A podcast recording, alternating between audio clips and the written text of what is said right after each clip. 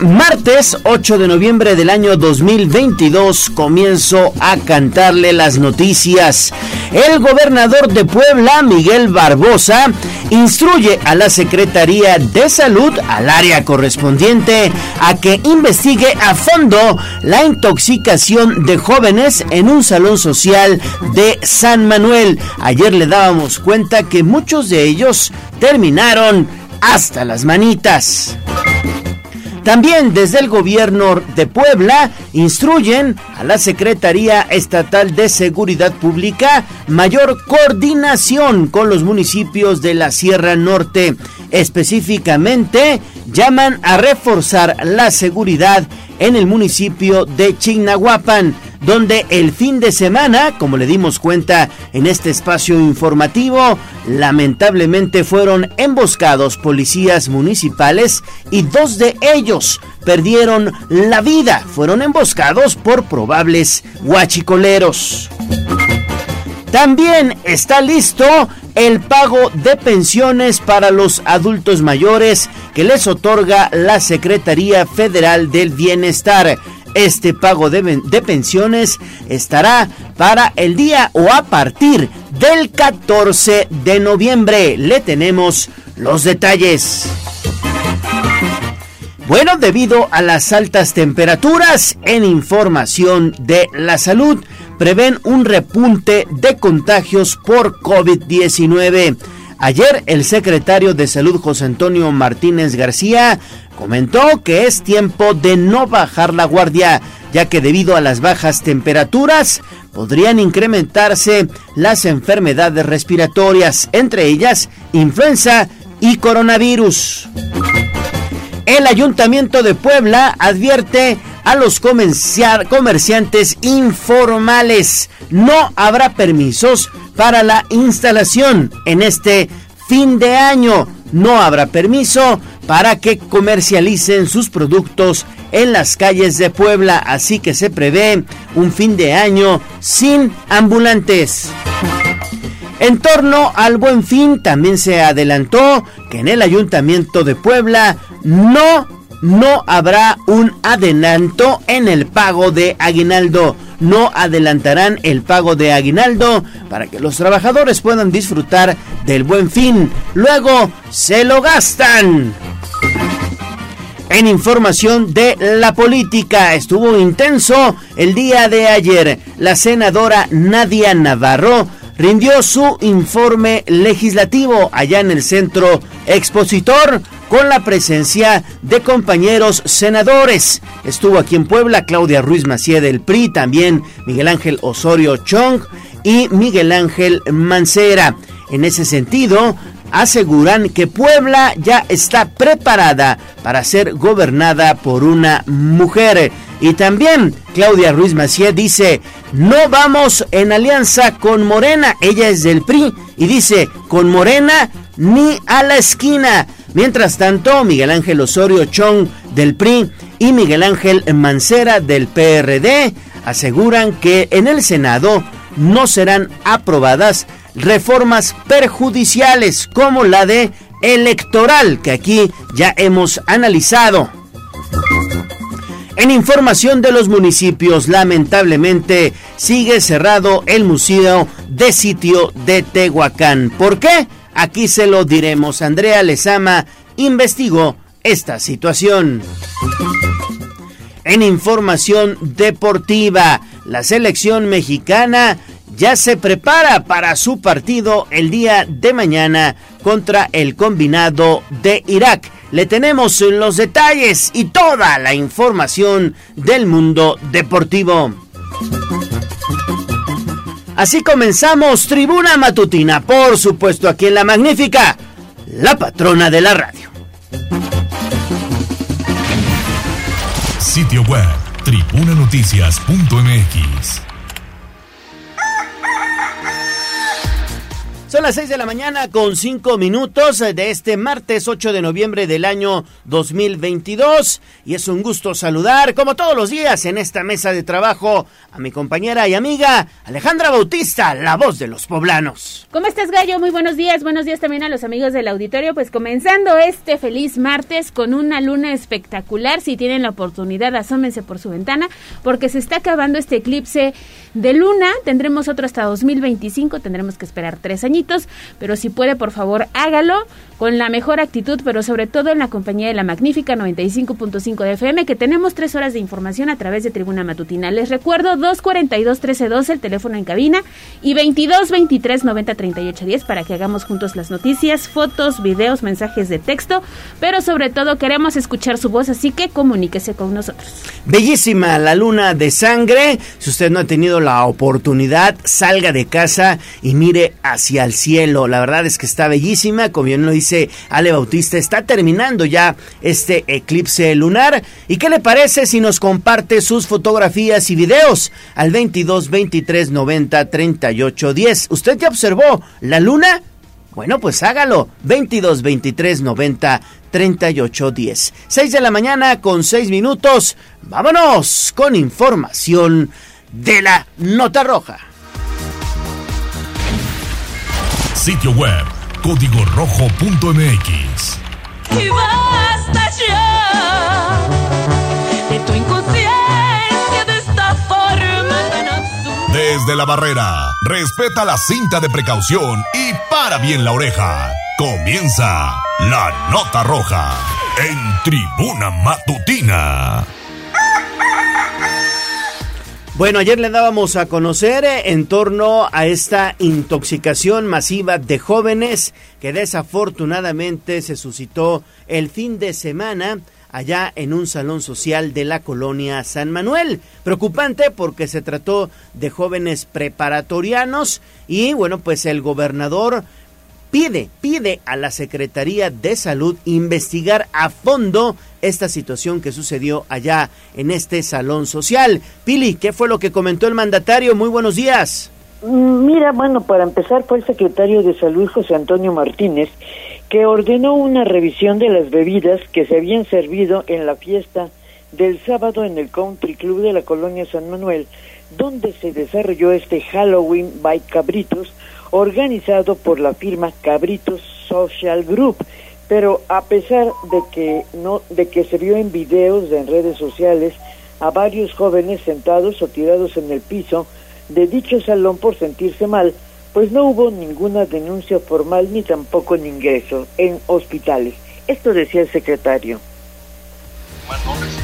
ninguna petición de apoyo para este para lo que comentas. Ya verificamos también en todos los hospitales del sector salud, incluyendo IMSS, ISTE y la Secretaría de Salud, y no tenemos ningún paciente que haya tenido alguna intoxicación alcohólica o por alcohol adulterado y sí comentarte que la DEPRIS eh, hizo ya la supervisión al establecimiento y bueno, no obstante, el personal de esta Dirección de Protección contra Riesgos Sanitarios inició el análisis de las bebidas que se sirvieron y que habrían intoxicado a los jóvenes que acudieron a la fiesta.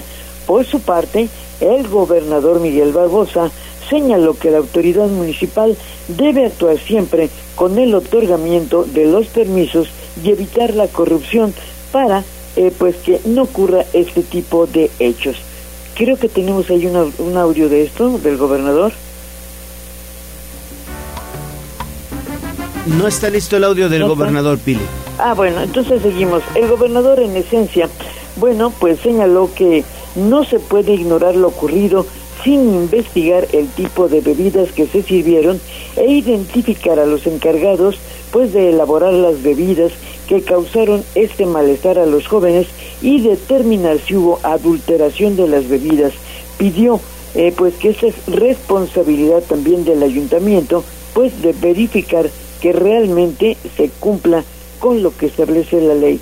Y por otra parte, bueno, pues también hubo reacciones pues de algunos diputados en el Congreso donde pues se pidió eh, que los padres de familia se presenten a denunciar y que pues sin pena ocurran a señalar qué es lo que pasó a sus hijos. Este es el reporte.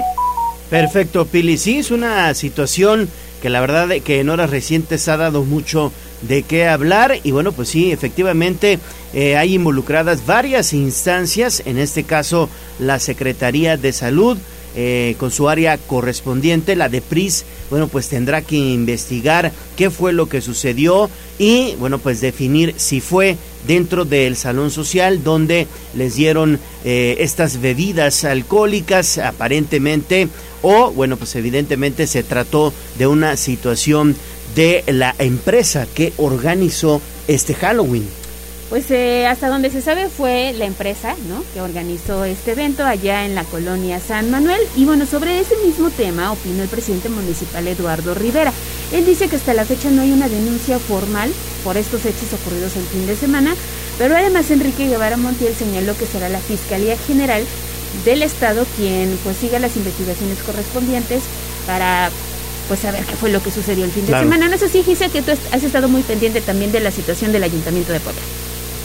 Así es, Ale, te saludo eh, con mucho gusto, igual que nuestros amigos del auditorio. Y precisamente como lo mencionas, el presidente municipal de Puebla, Eduardo Rivera Pérez, puntualizó que ha habido esta queja en redes sociales, pero ni una sola denuncia formal hasta el momento. Esto precisamente sobre los jóvenes intoxicados en el Country Club de San Manuel. Por ello pidió que se acerquen al Ayuntamiento de Puebla para brindar el acompañamiento correspondiente y es que dejó en claro que el gobierno de la ciudad se encuentra investigando y laborando en el caso. Sin embargo, pues hasta el momento todo se basa en especulaciones de videos que circularon en redes sociales. Aseveró que están en la total disposición de acompañar a las y los afectados para que se presente la querella, se investigue y también se llegue hasta las últimas consecuencias en caso de que exista una acción irresponsable de cualquier instancia. A la par pidió a los padres de familia mantenerse atentos del consumo de bebidas alcohólicas en menores de edad, ya que es una problemática que se presenta en la sociedad y una de las principales adicciones, no solo en la capital poblana, sino en el país. Rivera Pérez afirmó que su gobierno está de manera permanente a través de la unidad de normatividad, vigilando el funcionamiento de salones, bares, lugares de espectáculos, entre otros, esto con el fin de que se cumpla la ley. Escuchemos. Eh, ha habido, insisto, este, esta queja o este asunto que salió a través de las redes sociales, pero no ha habido una sola denuncia hasta este momento y nosotros pedimos que alguna persona afectada, padre, familia, joven, por favor acuda de manera inmediata, con mucho gusto. Lo recibimos en la presidencia municipal para que les acompañe el área de normatividad y se pueda presentar la denuncia correspondiente.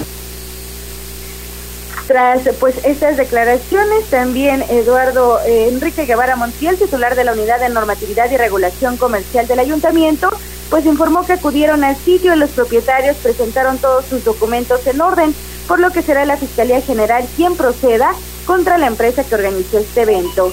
Y es que pues puntualizó que el lugar funge como salón de eventos y cumple con los requerimientos solicitados. Por ello, al tratarse de una fiesta privada, se debe acudir a la Fiscalía General del Estado a interponer las denuncias que acrediten el consumo de alcohol adulterado, una vez que también apeló a la responsabilidad de los padres de familia para investigar a los responsables de un evento al que acudirán sus hijos e hijas menores de edad. El reporte. Perfecto, Gis. Sí, bueno, pues tendrán que investigar también las autoridades de la Fiscalía General del Estado de Puebla. La situación es que si no hay denuncia, ¿no? Pues cómo van a investigar. Y que solamente se queda en un video que fue difundido en redes sociales y que obviamente pues sí te, las imágenes son son una prueba de que algo pasó el fin de semana, pero si no denunciamos, ¿cómo lo podemos investigar, no? Se veía a los chicos ahí en la banqueta, auxiliados por algunos padres de familia, unos perdidos y otros pues vomitando, ¿no? Claro. Bueno, pues quién sabe entonces qué habrán tomado. Vamos a esperar en qué concluye la investigación, principalmente de la Secretaría de Salud. Y bueno, pues evidentemente conocer a detalle qué fue lo que sucedió en esta fiesta allá en San Manuel. Y regresamos con Pilar Bravo, son las 6 de la mañana con 15 minutos, porque esta es otra situación que preocupó el fin de semana y hay que reforzar la seguridad allá en la Sierra Norte de Puebla, específicamente en el municipio de Chignahuapan, Pili. El enfrentamiento que hubo en Chignahuapan el fin de semana entre delincuentes y policía municipal, que costó la vida a dos elementos, quedó esclarecido, pero también permitió descubrir que el director de operaciones de la Policía Municipal tenía problemas con la justicia por la muerte de un hombre ocurrida en el 2018. El gobernador Miguel Barbosa en su conferencia matutina reconoció que en aquella región lamentablemente todavía opera pues bandas del Huachicol.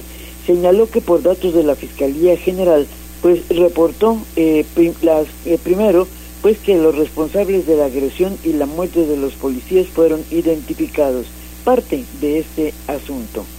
Que perdió la vida el día viernes, pues tenía orden de aprehensión por homicidio calificado. Hay que actuar de manera rápida en Chimahuapan, ya hay un despliegue de, ejército, de Guardia Nacional muy importante. Nosotros estamos actuando también. Vamos a quiero decirles que los que actuaron el día viernes en contra de policías municipales, aunque uno de ellos tuviera orden de aprehensión y que eso es responsabilidad del ayuntamiento que contrata a ese tipo de personas, más allá de la forma como murió, están identificados, están identificados hasta con nombres y pronto habrá mandamientos, mandamientos para poder eh, localizarlos y detenerlos.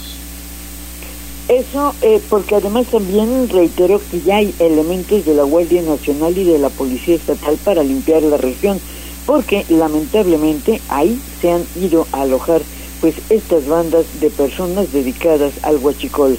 El gobernador Miguel Barbosa es un llamado, una vez más, a los presidentes para que sean cuidadosos en la selección, capacitación de los elementos de la policía para no ingresar a personas pues que tengan cuentas con la justicia. Y bueno, también señaló eh, que quedó esclarecido en Zacatlán, donde también ocurrió un hecho de violencia en un local dedicado a la venta de cerveza, donde también se desató una balacera, donde fueron asesinados dos jóvenes y once más quedaron heridos. En el reporte el gobernador señaló que los agresores también ya están identificados y que la policía va por ellos el reporte de estos temas. Perfecto, Pili. Y seguimos contigo, Pili, porque el gobernador de nueva cuenta habló de lo que sucede en la normal de Teteles. Ah, sí, ese es otro asunto también.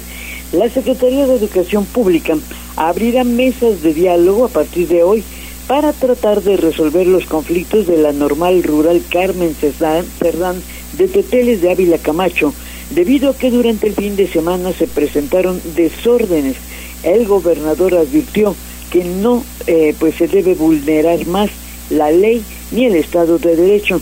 Por enésima ocasión, el gobernador acusó al subsecretario de Educación Superior Luciano Concheiro y al director de Normales de apoyar a estas estudiantes que comandan un movimiento, pero que están ya pues literalmente fuera de la ley. Esto es lo que decía.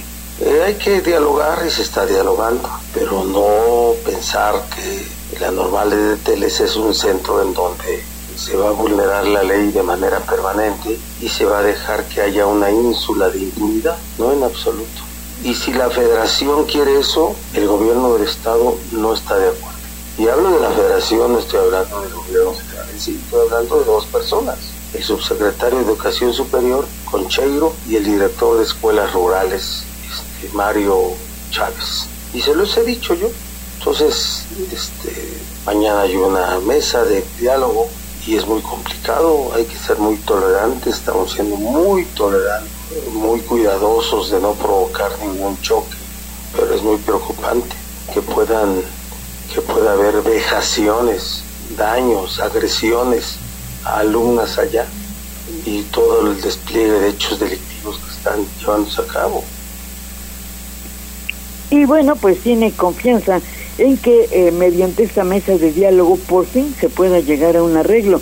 Hay que recordar que las normalistas, entre otras cosas, quieren el relevo del director general y de establecer pues sus propias leyes. También eh, se habló sobre el conflicto de la Universidad Tecnológica que ayer eh, parte de docentes y trabajadores pues suspendieron sus actividades porque también acusaron al director general pues de eh, hacer despidos injustificados, por lo cual eh, pues ellos están pidiendo que haya la renuncia de Luis Torreblanca Cuello como director de la institución. El reporte. Oye Pili, y ya que estamos hablando de relevos, también hubo un nuevo pues, nombramiento, esto en el CONALEP. Así es, te digo que ayer fue también pues días de, de estas designaciones. En este instituto, en donde, fíjate, ha habido en los últimos tres años, pues un director prácticamente por año. Y bueno, ayer en el CONALER también se hizo pues la designación que entró en función a partir del primero de noviembre, la designación de Edson Armando Cortés Contreras, aunque él no es profesor, sino más bien ha sido un activista de Morena, bueno, pues eh, fue seleccionado para hacerse cargo de este instituto que ha tenido, te repito, variedad en la dirección. Primero era el profesor Enrique Q. Herrera, luego Silvia Pérez Ceballos, que después de hacer un viaje a Nueva York, pues tuvo que renunciar. Finalmente fue nombrado Alfredo Bolsani Rojas como encargado temporal y bueno, hasta el día de ayer hubo un nombramiento formal a la persona de Edson Armando Cortés, que es el nuevo funcionario que aunque ha sido regidor del Ayuntamiento de Puebla, su desempeño ha sido más como activista en Morena, pero ahora es el director de CONAREP, pues para tratar de ordenar esa administración. El reporte. Así es, Pili Edson Armando Cortés, como bien lo menciona, regidor en el gobierno de Claudia Rivera, en el Ayuntamiento de Puebla, y fue quien en eh, este proceso electoral eh, pasado tomó las oficinas que estaban aquí en la colonia La Paz, las oficinas del Movimiento de Regeneración Nacional, exigiendo piso parejo en el partido. Edson Armando Cortés. Muy bien, Pili, pues muchas gracias. Estamos. Seguimos pendientes, Pili. 6 de la mañana con 22 minutos. Estamos iniciando Tribuna Matutina. Vamos a pausa y volvemos con más.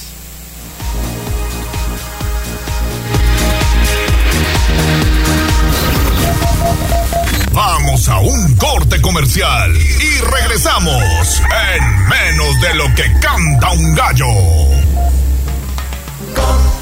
Contigo tu predial. corregimos el rumbo. Paga tu predial 2023 con tarifa 2022 y recibe 5% de descuento si estás al corriente. Obtén una condonación del 100% en multas y 50% en recargos del 1 de noviembre al 29 de diciembre. Paga sin salir de casa en pueblacapital.gov.mx diagonal predial. Puebla, contigo y con rumbo. Gobierno Municipal vigésima Feria Internacional del Libro Jurídico del Poder Judicial de la Federación. Visítala en el edificio sede del Poder Judicial de la Federación en San Lázaro. O entra al sitio virtual y participa desde cualquier lugar donde te encuentres. Del 14 al 18 de noviembre asiste a presentaciones de libros, conferencias y actividades culturales. Conoce las novedades literarias de más de 50 editoriales. Regístrate en www.scjn.gov.mx. Suprema Corte, el poder de la justicia. 95.5 FM y 12.50 AM. La patrona del popular mexicano, la magnífica. Seguimos con el gallo de la radio.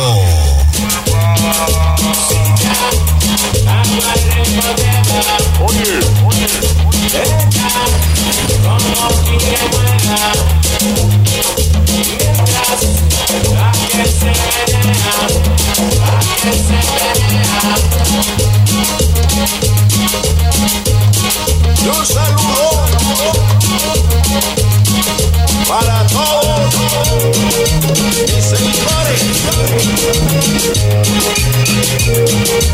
un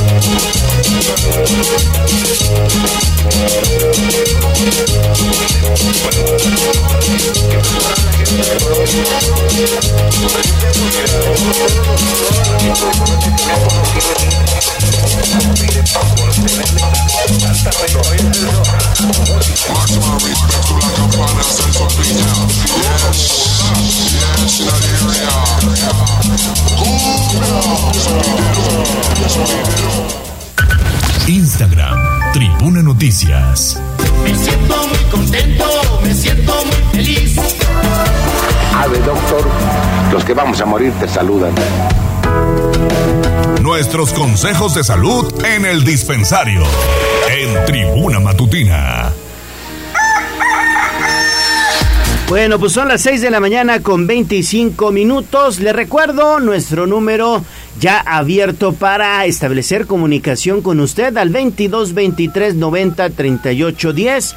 Mándanos su mensaje de voz y también recibimos fotografías y videos. Estamos en el eclipse lunar, la luna de sangre. Mándenos sus fotografías. Bueno, vamos con información de la salud porque ayer la presidenta del sistema municipal DIF, Liliana Ortiz, en compañía del alcalde Eduardo Rivera, presentó la estrategia de intervención integral para la salud mental. ¿En qué consiste esta estrategia, mi estimada Gis? Adelante.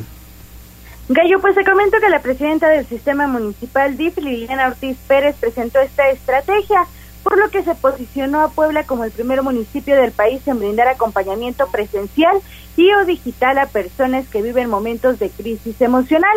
Durante este evento puntualizó que dicha iniciativa se lleva a cabo bajo el programa Médico Contigo para prevenir, atender e intervenir de manera integral en temas de salud mental, esto sin importar edad, género o condición social. Escuchemos. A representar el inicio de un pequeño que ha convertido en una enorme maravillosa ya que podría su consideración una de las estrategias más ambiciosas del ayuntamiento de Rivera, porque su razón de ser busca tocar corazones de las y los jóvenes. Precisó que a través de ocho estrategias de prevención y atención pretenden promover la atención en las familias, escuelas, organizaciones de la sociedad civil e instituciones de gobierno, esto para sumar esfuerzos en la atención de este problema. Además, indicó que se busca establecer interacciones sociales pacíficas en ánimo de generar una prosperidad emocional en las y los ciudadanos.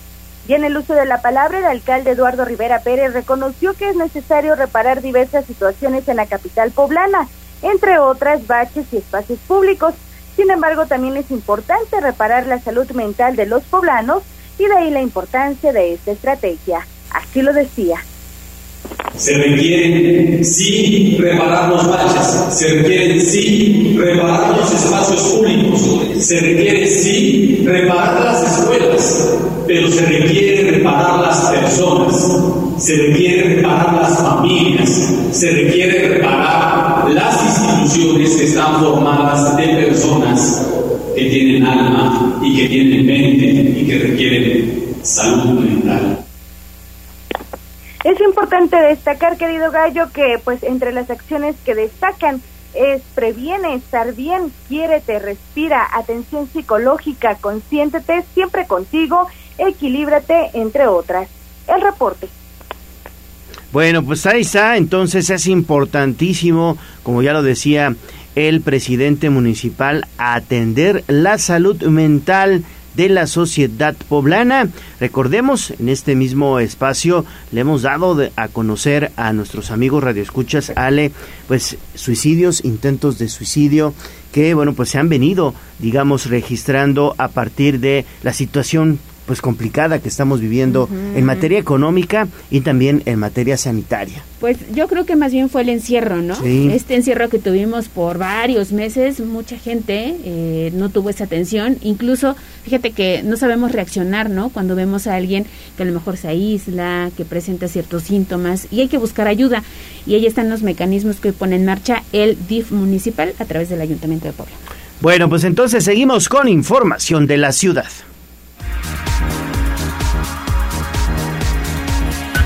Instagram, Tribuna Noticias.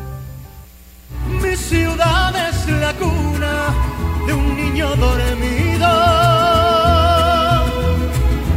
Es un bosque de espejos que cuida un castillo. Monumentos de gloria que velan su andar. Hablemos de nuestro pueblo. El reporte de la capital poblana. En Tribuna Matutina. Son las 6 de la mañana con 29 minutos. Vamos entonces con información de la ciudad y seguimos con Gisela Telles porque, bueno, pues se prevé que este fin de año no haya ambulantes en la ciudad de Puebla, estimada Gis. No permitirán que se instalen. Así es, Gallo, no habrá permisos, tampoco tolerancia para aquellos ambulantes. se pueden instalar en el centro histórico esto durante el Buen Fin, Navidad, Año Nuevo o Reyes. Esto lo dejó en claro Jorge Cruz Lepe, titular de la Secretaría de Gobernación del municipio de Puebla. El funcionario destacó que sería una contradicción permitir su venta cuando el comercio establecido trabaja en orden para su recuperación. Por ello, aunque los líderes insisten en comercializar a través del toreo, el gobierno de la ciudad continuará evitando la práctica. Informó que incluso el sábado, por medio de los recorridos que ejecutan en el primer cuadro de la ciudad, decomisaron mercancía de los informales conocidos como toreros. De ahí que reiteró, no habrá tolerancia ni permisos para las siguientes épocas fuertes. Escuchemos. Sería ilógico que porque viene el buen fin permitiéramos que exista esta competencia pues que pudiera surgir por el comercio establecido. Si ustedes recuerdan el año pasado no hubo permiso para el buen fin, acordamos con los líderes que no era el esquema adecuado para ellos, este es un esquema para comercios establecidos grandes. Bueno, aunque ellos insisten y todavía pretenden eh, seguir toreando, porque es lo que está pasando, están toreando, eso no lo podemos negar. Eh, enfáticamente la respuesta es no, no habrá permisos, no, no habrá tolerancia, ni de aquí, ni en diciembre, ni en enero. Podemos sentarnos de nueva cuenta a ofrecerles alternativas fuera del centro histórico. El reporte. Muy bien, muy bien, mi estimada Gis, y seguimos con más de la ciudad. Así es porque tenemos más información con Gisela Telles. El ayuntamiento ha dicho que va a retirar hasta 30 casetas de periódicos GISE. Ya incluso se notificó a los propietarios de estas estructuras en el centro histórico. El titular de esta Secretaría de Gestión y Desarrollo Urbano, José Felipe Velázquez Gutiérrez, dio a conocer que 15 de 30 propietarios de casetas expendedoras de periódicos ubicadas en el centro histórico han sido notificadas. Esto para su retiro. El funcionario puntualizó que algunas estructuras están vacías y otras más sí tienen encargados. Por ello, la remoción será previo consenso con la Secretaría de Gobernación, dependencia encargada para mantener las mesas de diálogo con el fin de llegar a un acuerdo respecto a una posible reubicación. Escuchemos. Como eh, Secretaría, haciendo la parte que nos corresponde, que es la, notificación y las órdenes de retiro. Las órdenes de retiro eh, optamos por eh, la vía del diálogo para no tener que recurrir la forma de, de otra manera. Entonces, bueno, eh, ya se ha avanzado, se tienen más de 30 casetas notificadas, la mitad son notificadas para ser retiradas y la segunda ya es orden de retiro y es cuando entran en negociación con la Secretaría de Gobernación. La información. Bueno, pues seguimos con más información, ya nada más para terminar este bloque de la ciudad. Pili, perdón Gis, ya te estoy cambiando de nombre, mi estimada Gis, una disculpa. Oye, ¿no adelantarán el pago de aguinaldo en el Ayuntamiento de Puebla? Obviamente esto con miras al buen fin, Gis. Así es, Gallo, no habrá adelanto de este aguinaldo para los trabajadores del ayuntamiento. Esto lo informó Bernardo Arrobarena García, secretario de Administración, al destacar que será la entrega como marca la ley y no durante este periodo del buen fin.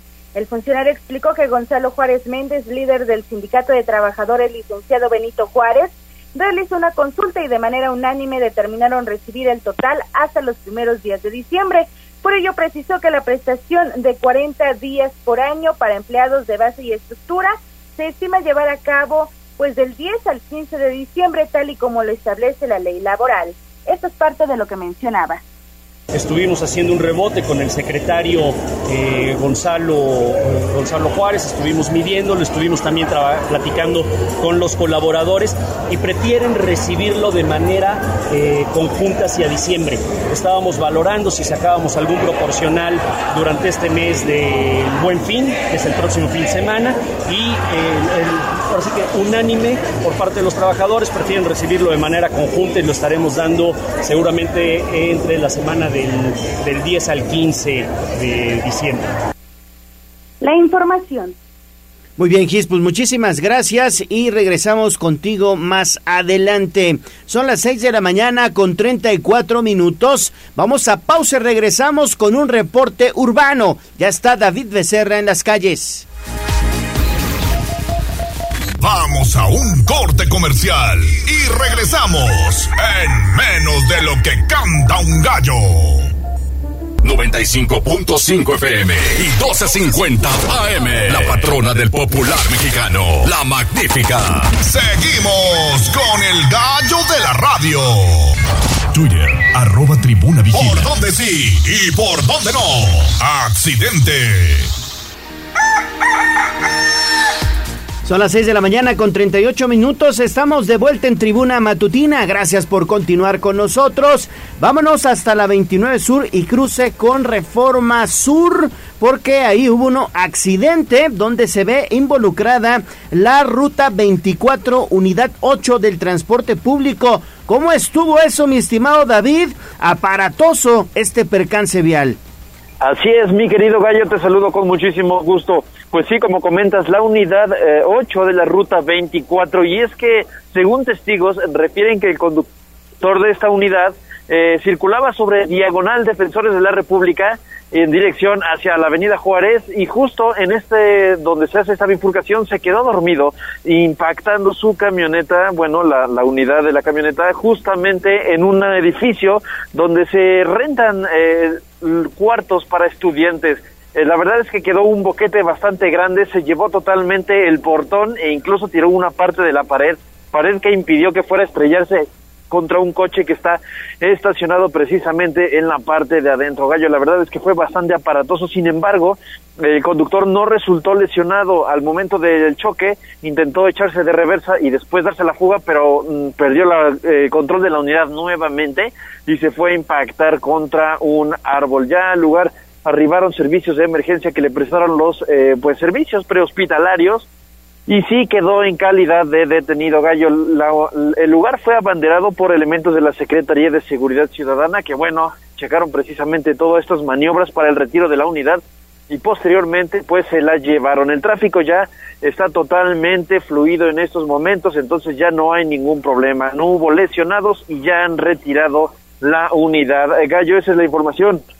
Oye David, pero ¿qué onda con este conductor que se quedó dormido porque está intoxicado aparentemente? ¿O qué fue lo que sucedió? Porque primero se va contra este muro y contra el portón de los edificios y luego vuelve a chocar contra un árbol que estaba desorientado. ¿Qué le pasó? Sí, según algunos testigos comentan que pudo haber sí venido en estado de ebriedad, lo que provocó en primer lugar que se quedara dormido e impactara el edificio. Sin embargo, bueno, eso no se comprobó, aunque sí se lo llevaron en calidad de detenido, como te comentaba, pues para deslindar las responsabilidades pertinentemente, Gallo. Se espera más información en algunos momentos por parte de la Secretaría de Seguridad Ciudadana, pues para saber un poco más de qué fue lo que pasó, porque sí, como comentas, primero fue a impactarse directamente con el edificio al intentar echarse reversa volvió a arrancar la unidad y se fue contra un pues árbol gallo que incluso quedó un poco raspado el árbol pero no le pasó nada más gallo esa es la información pues así amanecemos este martes. Muchísimas gracias David y estamos pendientes de la información que surja a lo largo de la mañana porque ya andas patrullando los principales puntos de Puebla Capital. Las imágenes de lo que sucede en este lugar desde donde reporta David Becerra ya las puede consultar en arroba tribuna vigila. Bueno, pues vamos entonces con la voz de los poblanos. Leemos tus mensajes en WhatsApp en La Voz de los Poblanos 22 23 90 38 10.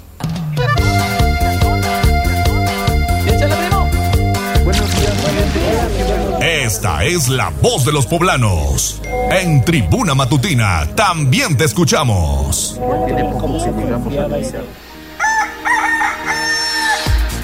6 de la mañana con 41 minutos. ¿Qué dice la voz de los poblanos? Sale. Vamos a comenzar con un servicio social porque nos piden apoyo para difundir una fotografía de un perrito chihuahua. La persona que se comunica con nosotros nos dice que es de su sobrino, eh, perdió al perrito y no quiere comer y en la escuela pasa mucho tiempo llorando. Es un perrito eh, de la raza chihuahua que se le vio por última vez por el Colegio Americano y los Campos de la Piedad. Están ofreciendo recompensa para mayor información pueden comunicarse el 2227 107390. La fotografía de este perrito ya la estamos difundiendo a través de arroba tribuna vigila y le pedimos su colaboración porque este pequeñito está muy triste después de perder a su mejor amigo. También tenemos otro mensaje. Eh, el día de ayer, fíjate que se encontraron un perrito, ya es de edad, porque nos comentan que está al parecer ciego. Lo iban a dejar afuera de esta tienda departamental que se ubica en la zona de la Noria, pero la persona que lo encontró se lo llevó a resguardo, ya lo llevó al veterinario, pero estamos en busca de sus dueños. Es un cafecito. La fotografía ¿verdad? está disponible, no sé qué raza es, soy malísima con Sí. las razas, pero lo encontraron ahí y cualquier información que ayude a dar con los dueños de este perrito, por favor se lo vamos a agradecer. Comuníquense al 2223 5084 48. Ya ese es muy bueno para las razas de perro. Jazz, Del perrito que fue del la perrito Noria. en la Noria. Del perrito en la Noria, buenos días. Este, ¿no es Bulldog? No, no, no. No, es que no sé, pero está bien bonito. Lo que pasa es que Parece de como una, una cruz ahí medio rara de Sharpei. No, bueno, no sí, la, sé. la cara se ve arrugadita, No. como, como- o ya está viejito. Les queda mal. Yo creo. Sí, no, igual les, quedó queda mal. No, no, no. No sé. Pero está bonito. Pero se busca a los dueños, seamos responsables. Si tenemos una mascota, por favor hay que poner una plaquita, no dejarlos eh, pues ahí afuera de, de tu casa, ¿no? Que en muchas ocasiones Claro. esto esto sucede. Pero bueno, pues estamos estamos buscando a los dueños de este cachorrito. También le mandamos un saludo a la terminación 3025 que se reporta con nosotros y nos manda una postal deseándonos un excelente día. Y fíjate que también nos están compartiendo a través de nuestros grupos de WhatsApp fotografías de cómo avanza este eclipse lunar, la terminación 4781. bellísimo. Así que muchísimas gracias, las vamos a compartir a través de redes sociales. Y la terminación 2353 que todos los días nos manda un mensaje, ya también se reportó a las 6 con 36 minutos. También fíjate que nos escribe en redes sociales. Así que muchísimas gracias y recuerde que esperamos sus mensajes con fotos, videos, lo que quiera compartir con nosotros al 22 23 90 38 10. Bueno, pues ahí está entonces esta situación y la voz de los poblanos. Hay que ser responsables con nuestras mascotas, ¿no? Si no las quiere tener ya en pues eso hubiera pensado desde un inicio cuando eran cachorritos, pero si ahora ya se arrepiente, pues délo usted en, adopción, no, lo- no lo tire a la calle, porque son seres vivos y también sienten. 6:44 de la mañana, 6:45 ya. Vamos al pronóstico del clima porque hace frío. Atención, porque hoy martes 8 de noviembre arrancamos la semana con un pronóstico de viento con velocidad de 7 a 18 kilómetros por hora, lo que representan ráfagas de viento.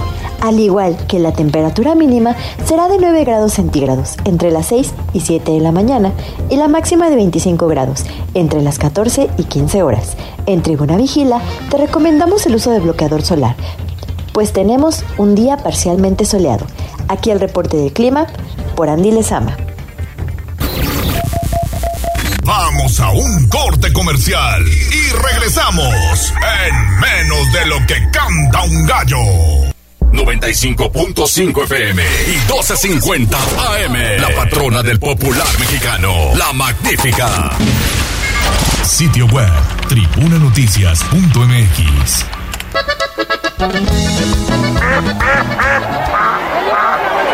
Se decreta un receso hasta que se restablezca el orden. No te hagas pato. Vamos con información de la política. En Tribuna Matutina. Estamos de vuelta en Tribuna Matutina, son las 6 de la mañana con 48 minutos. Les recuerdo nuestra línea de comunicación WhatsApp 22 23 90 38 10. Vámonos con información de la polaca, porque ayer la senadora Nadia Navarro rindió su informe legislativo allá en el centro expositor y estuviste presente, Lili. Te saludo con mucho gusto, buen día. Gracias, Gallo. Buenos días. Igualmente te saludo con gusto, igual que al auditorio. Bueno, pues efectivamente, al afirmar que en la administración pública no hay espacio para la improvisación, Nadia Navarro, senadora de Puebla por el Partido Acción Nacional, señaló que la entidad está preparada para ser gobernada por una mujer. Durante su cuarto informe legislativo en el Centro Expositor de los Fuertes La Poblana, señaló que actualmente las mujeres tienen la oportunidad de salir adelante y alzar la mano para convertirse en una opción legítima para representar al Estado. Por ello, detalló, ella no solo continúa con su preparación académica, sino que se desenvuelve en el legislativo con transparencia, honestidad y eficacia, porque cada que regresa a Puebla puede hacerlo con la frente en alto, sin temor a decepcionar a su familia. Y así lo decía, escuchemos. Porque hoy México requiere de mujeres y de hombres capacitados profesionalmente, que conozcan que conozcan lo que implica la gobernanza. No hay espacio para la improvisación. Hoy tenemos la oportunidad, las mujeres, de salir adelante, de alzar la mano y de ser de verdad y de manera legítima una opción para quien pretenda representar el destino de Puebla. Claro que se puede, claro que hay mujeres que podemos representar a Puebla. Sobre los logros de este último año de trabajo, destacó su aportación a la ley de movilidad, así como las acciones encaminadas a erradicar la violencia contra las mujeres y garantizar el respeto a los derechos de los migrantes. También habló de su trabajo al frente de la Comisión Bicamaral del Canal del Congreso. La legisladora estuvo acompañada de Yulem Reventería, Miguel Ángel Osorio Chong y Miguel Ángel Mancera, coordinadores en el Senado de las bancadas del PAN, PRI y PRD, respectivamente, así como del alcalde de la ciudad, Eduardo Rivera Pérez, entre otras personalidades. Es el reporte.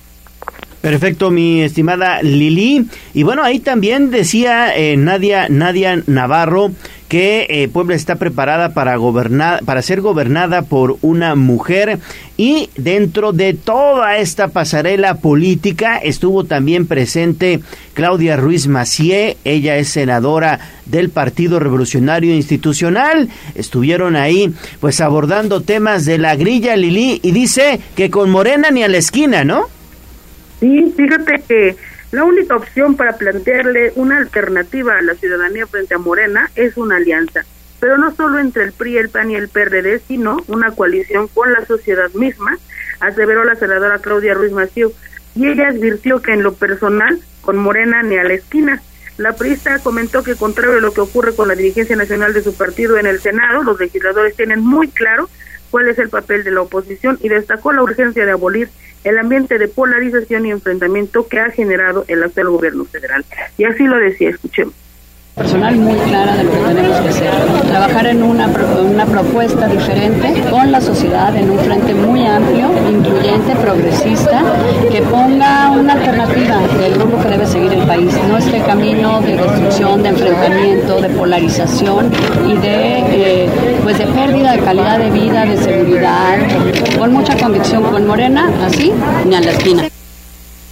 Entrevistada en Puebla en el marco del cuarto informe de labores de la senadora Nadia Navarro, legisladora del PRI evitó hablar también sobre sus aspiraciones políticas. Ella dio la respuesta sobre qué papel jugará en el 2024. Es el reporte. Oye Lili, pero en este evento también estuvo Miguel Ángel Osorio Chong y Miguel Mancera, quienes hablaron también de las reformas, ¿no? ¿Qué fue lo que dijeron? Fíjate que, bueno, pues por un lado Miguel Ángel Mancera, senador de la República por el Partido de la Revolución Democrática, eh, bueno, pues declaró que ante la proximidad de los procesos electorales en el Estado de México y Coahuila, no es tiempo de una reforma a la ley electoral. Él comentó que la propuesta impulsada por el titular del Ejecutivo tiene aspectos positivos, como la segunda vuelta electoral, el voto electrónico o la formalización de los gobiernos de coalición, pero también conlleva implicaciones negativas como la afectación a las instituciones, específicamente al Instituto Nacional Electoral y al Tribunal Electoral. El político comentó que ante este escenario, más allá de las alianzas políticas, México necesita un gobierno de coalición. Y así lo decía, escuchemos. La verdad es que no estar de acuerdo con lo que dice mi dirigente en muchas de las ocasiones, pues no necesariamente es eh, una división. Yo creo que es la libre oportunidad de cada quien de decir lo que considera. Yo no voy a estar de acuerdo en nada que genere ese sentimiento en el que estamos apoyando las decisiones de Morena, insisto, que están perjudicando al país. De mi parte. Estamos muy próximos a elecciones que se van a desarrollar en Coahuila, elecciones que se van a desarrollar al Estado de México y no es el momento de estar eh, tocando mucho menos la Constitución. ¿Es una propuesta mañosa del presidente? Pues que tiene muchas implicaciones. Es una propuesta que por un lado tiene cosas que todo el mundo estaríamos dispuestos a aceptar, pero tiene otras que definitivamente no queremos que sucedan, como es afectar el INE, afectar al Tribunal Electoral. Para el caso de Puebla, el senador comentó que de cara al 2024 la entidad va a necesitar una alianza e incluso adelantó que la competencia electoral va a centrarse en dos coaliciones, una encabezada por Morena y la otra por la oposición. Y en este sentido dijo que su partido, el PRD, tendrá que reagruparse para recuperar el terreno perdido en los últimos años y buscar apoyar a los y las candidatas que realmente representen los intereses de la población. Y bueno, pues esto es lo que toca a Miguel Ángel Mancera. Y por otra parte, pues efectivamente también estuvo presente Miguel Ángel Osorio Chong, y bueno, pues él señaló que los senadores del PRI no establecerán ningún tipo de acuerdo con la bancada de Morena, pues el partido del presidente Andrés Manuel López Obrador se ha dedicado a dañar el país.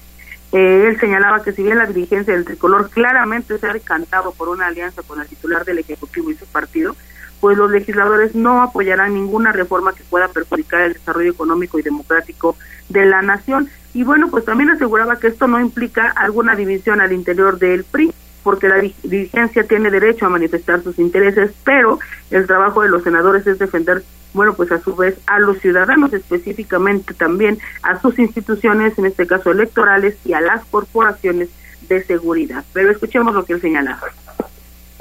La verdad es que no estar de acuerdo con lo que dice mi dirigente en muchas de las ocasiones, pues no necesariamente es eh, una división. Yo creo que es la libre oportunidad de cada quien de decir lo que considera. Yo no voy a estar de acuerdo en nada que genere ese sentimiento en el que estamos apoyando las decisiones de Morena, insisto, que están perjudicando al país. De mi parte.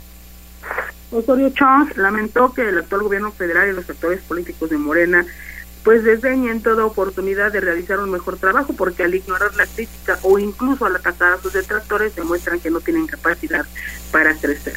Es el reporte. Perfecto, Lili. Bueno, pues si bien dice Osorio Chong que aún no hay una división en el PRI, pero entonces sí es evidente que no hay una armonización de ideas, porque una cosa dice Alito, el tristemente célebre Alito Moreno, y otra cosa dicen los senadores del PRI. Entonces quiere decir que sí hay una división clara y que los senadores no van a acatar lo que el dirigente haga o diga en la Cámara de Diputados, ¿no? Sí, efectivamente podrá ponerle el nombre o la expresión que quiera utilizar en el sentido de decir, bueno, pues este, cada quien tiene derecho a expresarse y tal, tal, pero bueno, lo cierto es que sí, claramente la licencia está decantada por apoyar las propuestas del presidente y los senadores, pues al menos ayer con los dos que platicamos, afirmaron que ellos no lo harán. Sí, bueno, pues vamos a estar muy pendientes a ver en qué sucede esto allá en la Ciudad de México, por un lado en el Senado y por otro lado en la Cámara de Diputados. Gracias, Lili. Son las 6 de la mañana con 57 minutos. Vamos a escuchar las mañanitas. Leemos tus mensajes en WhatsApp, en La Voz de los Poblanos, 22 23 90 38 10. Recuerden que todos los días el gallo de la radio y la voz de los poblanos festeja con ustedes, con nuestros amigos Radio Escuchas y le obsequiamos un pastel mediano de pastelería 520. Únicamente tiene que mandarnos un mensaje de voz al 22 23 90 38 10 solicitando este pastel y bueno pues nosotros hacemos la dinámica más adelante porque nos gusta consentirlos. Hoy de quién es santo. Hoy es santo de quienes llevan el nombre de Elsa, así que una felicitación para todas ellas. Elsa, ah, yo tengo una tía que se llama Elsa. Fuerte abrazo para mi tía Elsa, que hoy está de Santo. Y recuerde usted que son cinco sucursales en Puebla, dos en Tlaxcala, Pastelería 520, la hora del postre. Le obsequia un pastel mediano para que celebre su santo o su cumpleaños. Pastelería 520 es la tradición de una nueva generación.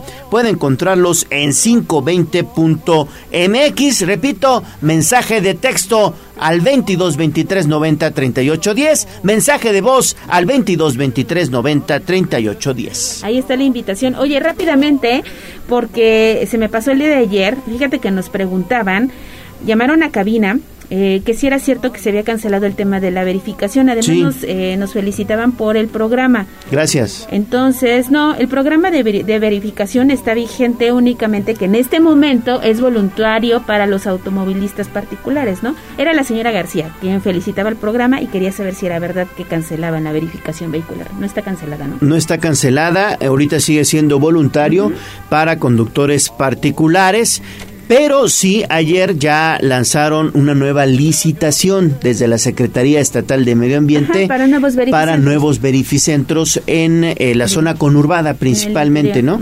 En el interior del estado. Exactamente. Y también, fíjate, la terminación 5204 dice, saludos, buen día, reportando fallas en la señal de televisión de una famosa empresa que tiene muchas quejas. Hablábamos de ella la semana, me parece que hace 15 días, que había un número incontable de quejas ante la Profeco. Ante la Profeco. Dice a nivel esto- nacional. ¿eh? Esto sucede en la zona del parque ecológico, pues hay que reportarlo a la empresa que le está dando el servicio. Señoras y señores, televisión por cable, pónganse las pilas, ¿no?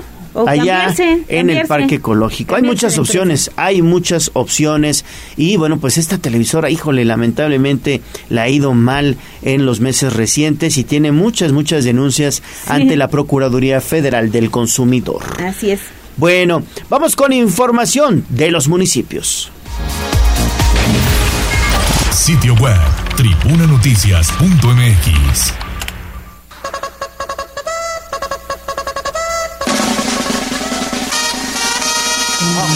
Más allá del pueblo y la zona conurbada. ¿Qué pasa en nuestras localidades vecinas? En Tribuna Matutina. 7 de la mañana en punto. Angie Velasco, ¿cómo estás? Te saludo con mucho gusto. Vámonos hasta la región de Izúcar de Matamoros. Adelante, buen día. Hola Leo, Ale, buenos días. La divulgación científica y el fomento del aprendizaje de la ciencia como medios para democratizar el conocimiento son prioridades para el gobierno de Izúcar de Matamoros a través del programa Conciencia y Transformación. La secundaria Rodolfo Sánchez Taboada fue el escenario idóneo para esta actividad organizada por la Dirección de Tejido Social de la Secretaría de Bienestar Municipal, donde científicos de la Benemérita Universidad Autónoma de Puebla y del Instituto Nacional de Astrofísica, Óptica y Electrónica, en coordinación con el Consejo de Ciencia y Tecnología del Estado de Puebla, CONCITEP, ofrecieron talleres y actividades lúdicas a 309 estu- a 809 perdón, estudiantes y docentes de la Escuela Secundaria General Rodolfo Sánchez Taboada y del COBAEP 12. Además de dos conferencias magistrales del doctor Mauricio Elías Chávez y la doctora Estela Aurora Scott Montiel, expertas en astrofísica y medicina respectivamente. Compartieron sus conocimientos y experiencias en el ámbito científico. La presidenta municipal de Izúcar de Matamoros, Irene Torres, explicó que su gobierno facilita a los estudiantes de todos los niveles la reflexión sobre el conocimiento y el pensamiento crítico para que les permita mejorar la realidad. Agradeció el respaldo del gobierno del estado para realizar esta actividad y explicó que este programa permitirá que Izúcar sea considerada ciudad del aprendizaje a través de prácticas novedosas, inspiradoras y aprovechando el uso de nuevas tecnologías. Se trata de una política pública de su gobierno diseñada a largo plazo, dijo la alcaldesa, que busca lograr un aprendizaje inclusivo y de calidad entre los izucarenses. Pues no basta con ir a la escuela, sino continuar adquiriendo conocimientos durante toda la vida, finalizó. Y otros temas, habitantes del municipio de Pilapa exigen mayor seguridad a la alcaldesa Xochitl Gabriela Arizarrazo, principalmente en la colonia Zapata, donde se han registrado balaceras que han dejado muertos, así como varios asaltos. Vecinos de esta colonia Zapata señalan que desde que inició esta administración municipal el pasado 15 de octubre del 2021, la inseguridad en la colonia se ha disparado, dejando ya varios muertos, y pese a esto, la autoridad de Tilapa no hace nada por mejorar la seguridad en el lugar. En la zona se ha registrado una ola de asaltos que solo han provocado que los repartidores de productos para las tienditas no quieran pasar por miedo a ser robados. Este es mi reporte. Gracias. Que tengan buen día. Gracias Angie, también excelente día para ti. 7.4 de la mañana, pausa y volvemos con información de Tehuacán. Pausa.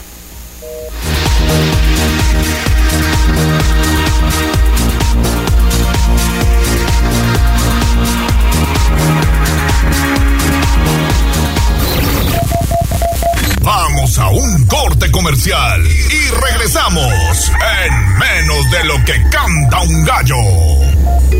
95.5 FM y 1250 AM. La patrona del popular mexicano, la magnífica. Seguimos con el gallo de la radio.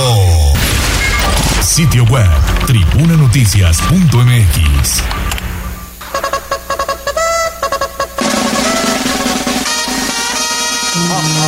Más allá del pueblo y la zona conurbada. ¿Qué pasa en nuestras localidades vecinas? En Tribuna Matutina. Son las 7 de la mañana con 6 minutos. Estamos de vuelta. Vamos ahora a explorar la región de Tehuacán. Mi estimado Servando Medina, adelante, buen día. ¿Qué tal, Gallo? Buen día, aquí reportándome desde Tehuacán. Oye, de nueva cuenta, déjame comentarte que ayer por la tarde se vivieron momentos de tensión por la parte eh, sur poniente de Tehuacán, ya que una dupla de sicarios balearon el vehículo donde viajaban dos personas. Uno de los ocupantes quedó severamente lesionado. Los agresores lograron huir a bordo de una motocicleta. Dentro de la unidad, la persona herida entró en shock, mientras que el acompañante logró que fueran apoyados para trasladar al afectado a un osocomio. Esto sucedió pasada las 3 de la tarde de ayer sobre el libramiento San Lorenzo Tecnológico frente a una de, sucursal de Farmacias Guadalajara. Providencialmente, minutos después del ataque, una ambulancia pasó por ahí, logrando que llevaran a un hospital al lesionado. Quienes iban en la camioneta baleada fueron identificados como Ismael N. de 33 años de edad. Esta persona recibió algunos impactos de arma de fuego. El acompañante se llama Fernando Ende, ambos abogados. Los dos iban a bordo de una camioneta Honda CBR de color blanco, circulaban sobre el libramiento en el carril con sentido al tecnológico. Minutos antes salieron de una audiencia de Casa de Justicia aquí en Tehuacán y se dirigían a sus respectivas casas. A la altura de Farmacias Guadalajara se les emparejó una motocicleta con dos sujetos. Uno de ellos, sin medir consecuencias, disparó alrededor de cinco veces en contra de la camioneta blanca y en particular contra Ismael N., quien iba manejando. Tras haber hecho su cometido, los agresores huyeron con rumbo desconocido. Fernando N. bajó rápido de la camioneta para pedir ayuda y a los pocos minutos pasó una ambulancia del sistema de urgencias médicas avanzadas Suma que llevaba un otro enfermo al hospital general. Los paramédicos de Suma hicieron contacto con Ismael N., quien había bajado de la camioneta que conducía. Visiblemente presentaba un impacto de bala en la cabeza y en el hombro. Ante eso fue llevado al Hospital General, lugar donde fue ingresado al área de quirófano donde su estado de salud hasta el momento se reporta grave. Se descartó el asalto o el levantón. Esto fue un ataque directo en contra del abogado. Por tal razón, se inició una carpeta de investigación correspondiente para dar con el paradero de los agresores. Y finalmente te comento que se obtuvo un cálculo que solamente en la Junta Auxiliar de Santa María Cuapán hay más de 90 toneladas de basura acumuladas tras la suspensión por 12 días de la recolección de los desechos. Ayer lunes, autoridades auxiliares comenzaron la recolección de estos residuos sólidos con su propia unidad, mientras que el organismo operador del Servicio de Limpia de Tehuacán, de manera provisional, se encargará del traslado al relleno sanitario de Ciudad Cerdán. Antonio Dolores Ignacio, presidente auxiliar, refirió que aun cuando no se determina eh, que los elite cuando empezará con sus actividades propias a realizar la recolección en la comunidad, ya colocó por el momento un contenedor en donde están depositando la basura para que después sea llevada a Ciudad Cerdán. Abundó que, aunque el camión de la Junta Auxiliar se está encargando de la recolección para limpiar la población, la ciudadanía tendrá que pagar por el volumen que tire. Si antes pagaba 10 pesos por cuatro bolsas, ahora tendrá que pagar más, porque son muchos los desechos que están sacando de las casas. Igual sucede con los comercios. Hasta acá mi reporte y que tengan un excelente día. Perfecto, mi estimado Servando, muchísimas gracias y también excelente día para ti. Tenemos más información con Andrea Lezama, ¿no es así, Gallo? Porque sigue cerrado el Museo del Sitio de Tehuacán. Es un lugar que yo en lo personal no conozco. Yo tampoco, fíjate que no tengo la oportunidad, No. pero dicen que es muy bonito. Habría Ahora que visitarlo. está- vienen las vacaciones. Está en mantenimiento, ¿verdad? Es lo que es lo que nos comenta Andrea Lezama en esta nota que ya nos tiene preparada. El Museo del Sitio de Tehuacán, ubicado en San Diego Chalma, es uno de los lugares con más historia y preservación en la región. Sin embargo, aún no se tiene fecha para la rehabilitación de esta zona arqueológica, pues este inmueble sigue registrando diversas afectaciones de- debido a la falta de mantenimiento.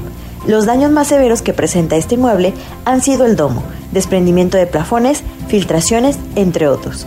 Pues esta situación implica que las piezas de talla importante, como el guerrero jaguar y la señora de la falda de estrellas, se encuentran resguardadas en una bodega y el lugar cerrado al público. Finalmente, Mauricio Galvez, director del Museo de Sitio, mencionó que es importante el mantenimiento de este lugar, pues el turismo se está deteniendo y asimismo estas piezas deben ser restauradas lo más pronto posible para su exposición. Para Tribuna Vigila, Andrea Lezama. Bueno, pues ahí está entonces este eh, museo que desafortunadamente hoy, bueno, pues no puede ser visitado allá en Tehuacán. Bueno, vámonos entonces con Liliana Tecpanecatl y estas son buenas noticias para nuestros amigos de San Andrés Cholula porque no se prevé incluir nuevos impuestos para el presupuesto del año 2023, Lili. Efectivamente, Gallo, fíjate que la propuesta de presupuesto 2023 para el Ayuntamiento de San Andrés Cholula ya está lista y no incluye nuevos impuestos ni aumentos a los ya existentes, así lo asegura Edmundo Tlateo y Persino, alcalde del pueblo mágico. El importe de las contribuciones, sin embargo, sí sufrirá un ajuste al alza, esto a causa de la inflación.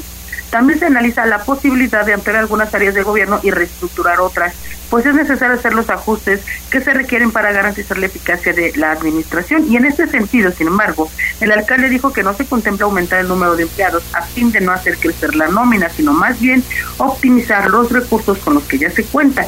La propuesta de presupuesto, aseguró, será presentada en tiempo y forma. Y así lo decía, escuchemos. No se están contemplando, tendrán un incremento natural que siempre es por inflación, pero no, este, no se están contemplando nuevos impuestos ni una alza significativa en alguno de ellos. Pues en tema de presupuesto, en tema de nómina, bueno, pues también eh, a veces es complicado cubrir todas las áreas que se, que se tienen proyectadas y para eso, bueno, pues estamos en el análisis de, cómo eficientar el trabajo y las actividades que realiza cada él adelantó que las áreas más importantes para el próximo año serán infraestructura, seguridad y desarrollo social. En cuanto al primer rubro, recordó que se tiene previsto construir la radial a San Antonio Cacalotepec y dos subcomisarías más, entre otros proyectos. Mientras que en cuanto a desarrollo social, se dará un nuevo impulso a programas clave de la administración, y Persino destacó los apoyos económicos a las mujeres emprendedoras, la entrega de calentadores solares a población vulnerable y el programa Nutriendo el futuro contigo, mediante el cual se dota de despensas a la población de la tercera edad y con alguna discapacidad, los cuales se reforzarán en el 2023. Este es el reporte, Gal. Y continuamos contigo, Lili, porque hay buenas noticias de cara a la renovación del Consejo Coordinador Empresarial. Fíjate, Ale, que el proceso de elección al interior del Consejo Coordinador Empresarial sigue su curso. Luis Espinosa Rueda, presidente de la Canacintra, informó que este organismo recibirá a los cuatro candidatos a suceder a Ignacio Larcón Rodríguez Pacheco. Se trata, explicó la industrial, de un ejercicio encaminado a consolidar la candidatura de unidad.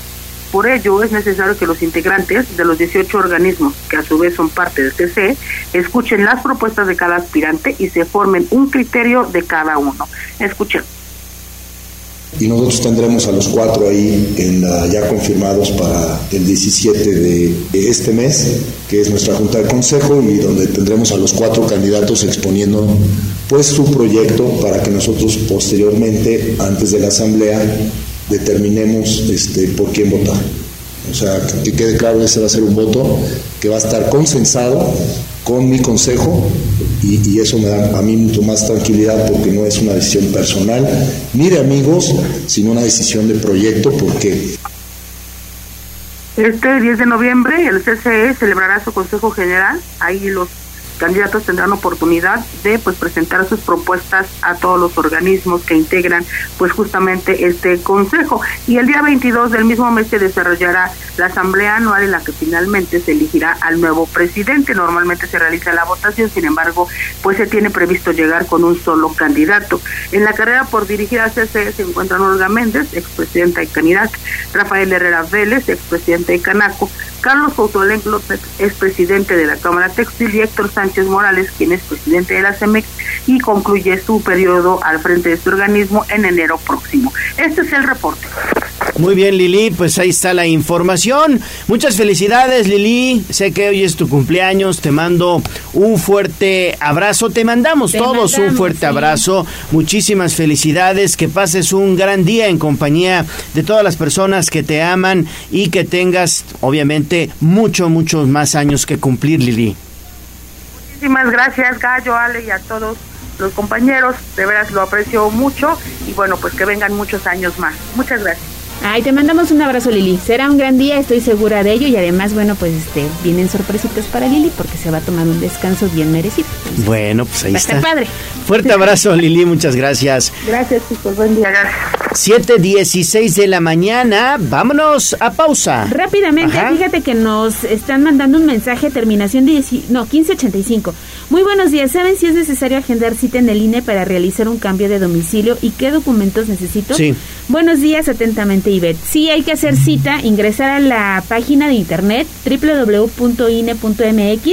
Hay que presentar el acta de nacimiento, una identificación con fotografía y un comprobante de domicilio. Son tres documentos básicos, pero sí hay que agendar cita. Acta de nacimiento, Eh, una identificación con fotografía que puede ser la misma INE, y ¿no? un comprobante de domicilio, sí, pero se pide acta de nacimiento y luego puedes llevar tu licencia de conducir, tu cartilla de servicio militar, una credencial de servicios públicos, alguna eh, credencial de la escuela y un comprobante de domicilio, que ya todos sabemos recibo de luz, del Sí. gas, del teléfono.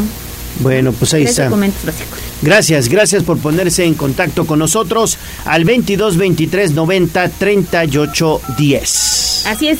Y regresando de la pausa, haremos enlace con David Becerra porque lamentablemente un indigente perdió la vida. No el reporte digas. llegó muy temprano, así que ya está desde el lugar de los hechos. Quédese con nosotros porque en unos minutos tendremos el reporte completo. Pausa y volvemos. Vamos a un corte comercial y regresamos en menos de lo que canta un gallo. 95.5 FM y 12.50 AM. La patrona del popular mexicano, la magnífica. Seguimos con el gallo de la radio. Twitter, arroba tribuna vigila. ¿Por dónde sí y por dónde no? 7 de la mañana con 21 minutos. Bueno, pues seguimos con más información. Vámonos con David Becerra. Ya lo adelantaba Ale Bautista hace unos minutos. Desafortunadamente falleció una persona en situación de calle. David, adelante. Ah, Yo te saludo nuevamente. Estamos en la 14 Oriente, entre 22 Norte y 24 Norte, esto en el barrio de Xonaca. Y es que pues se recibió la llamada a elementos de emergencia sobre un hombre que yacía sobre la cinta asfáltica precisamente en esta zona. Bueno, ya se ha confirmado que efectivamente fue un hombre en situación de calle que, bueno, según los vecinos ya moraba por esta zona y era muy común verlo en la banqueta de esta calle Gallo.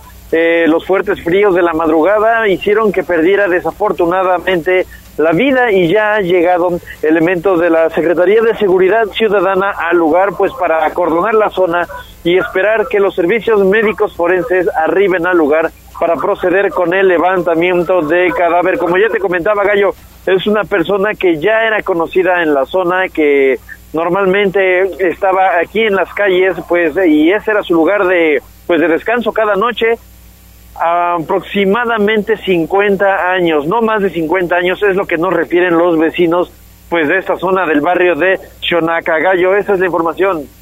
Así es, David. Bueno, pues sí es que aparte ha estado haciendo mucho frío, prácticamente en la madrugada, al amanecer hace mucho, mucho frío.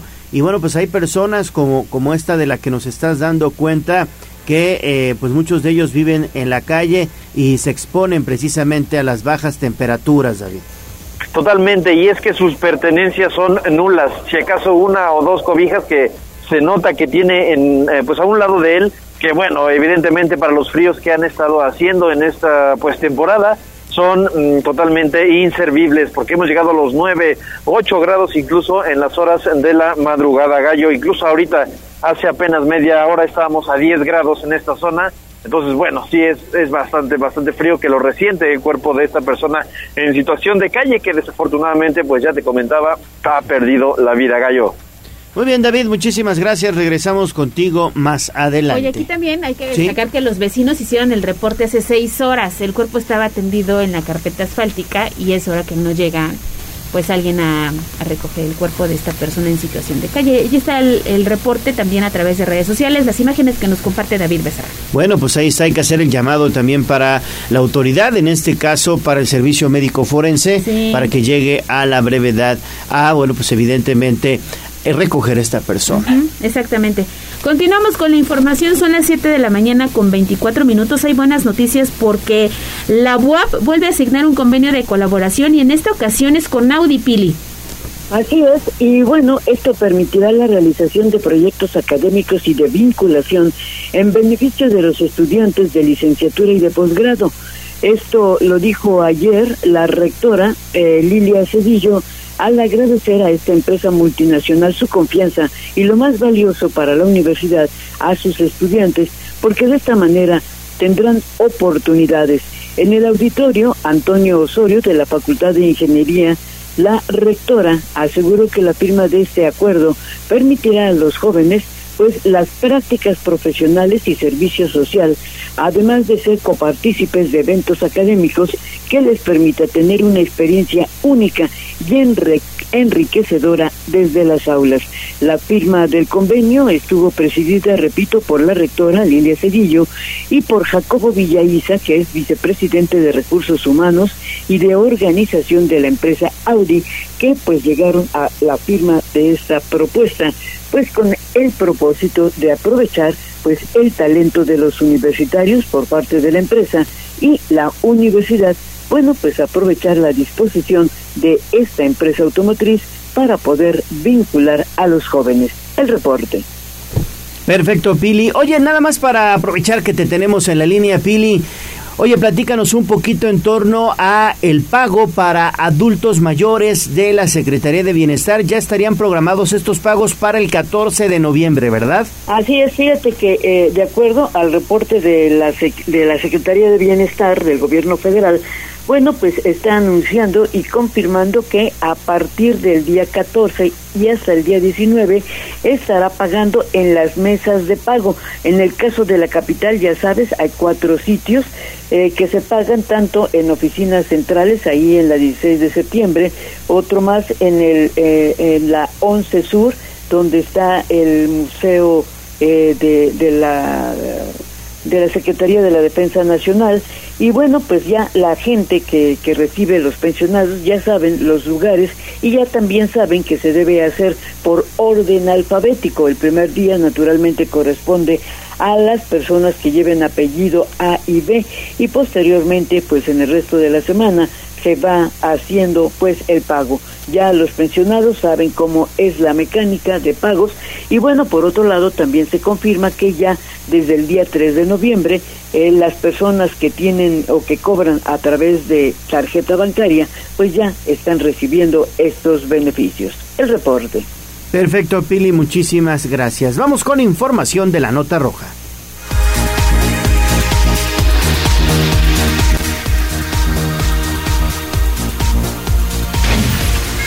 Sitio web código rojo.mx. Y basta ya de tu inconsciencia de esta forma tan absurda.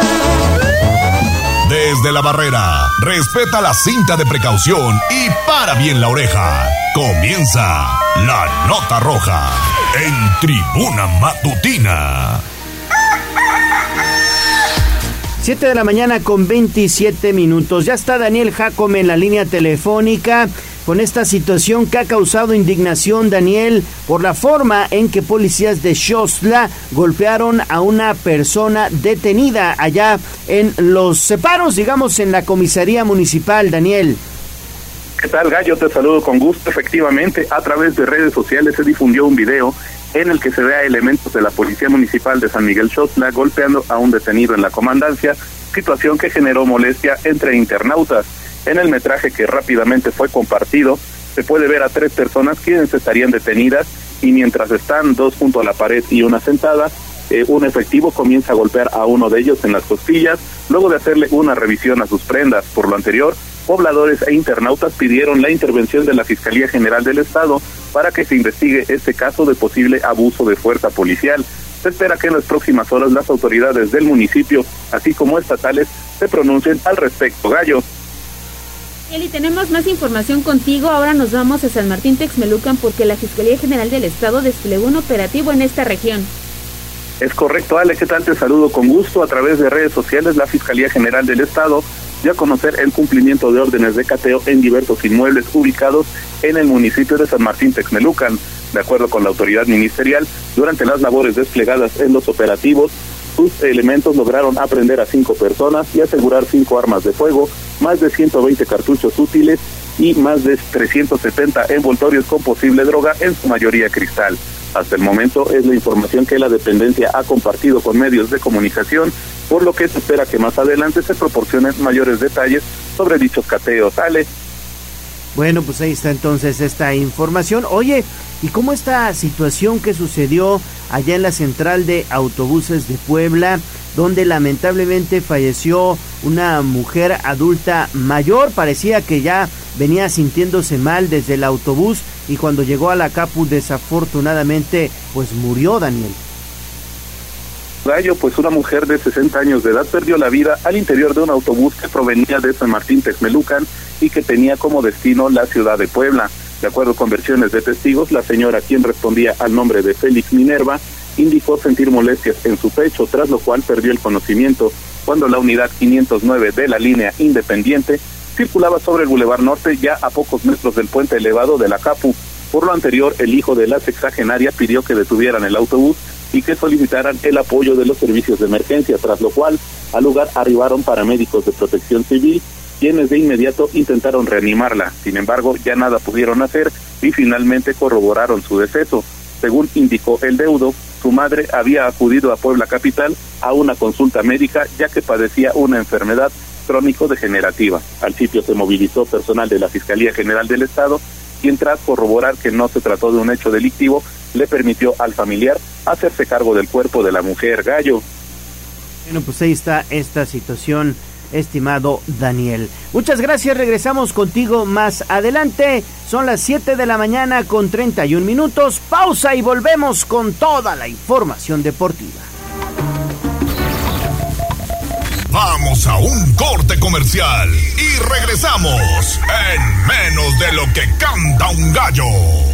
95.5 FM y 12.50 AM. La patrona del popular mexicano, la magnífica. Seguimos con el gallo de la radio.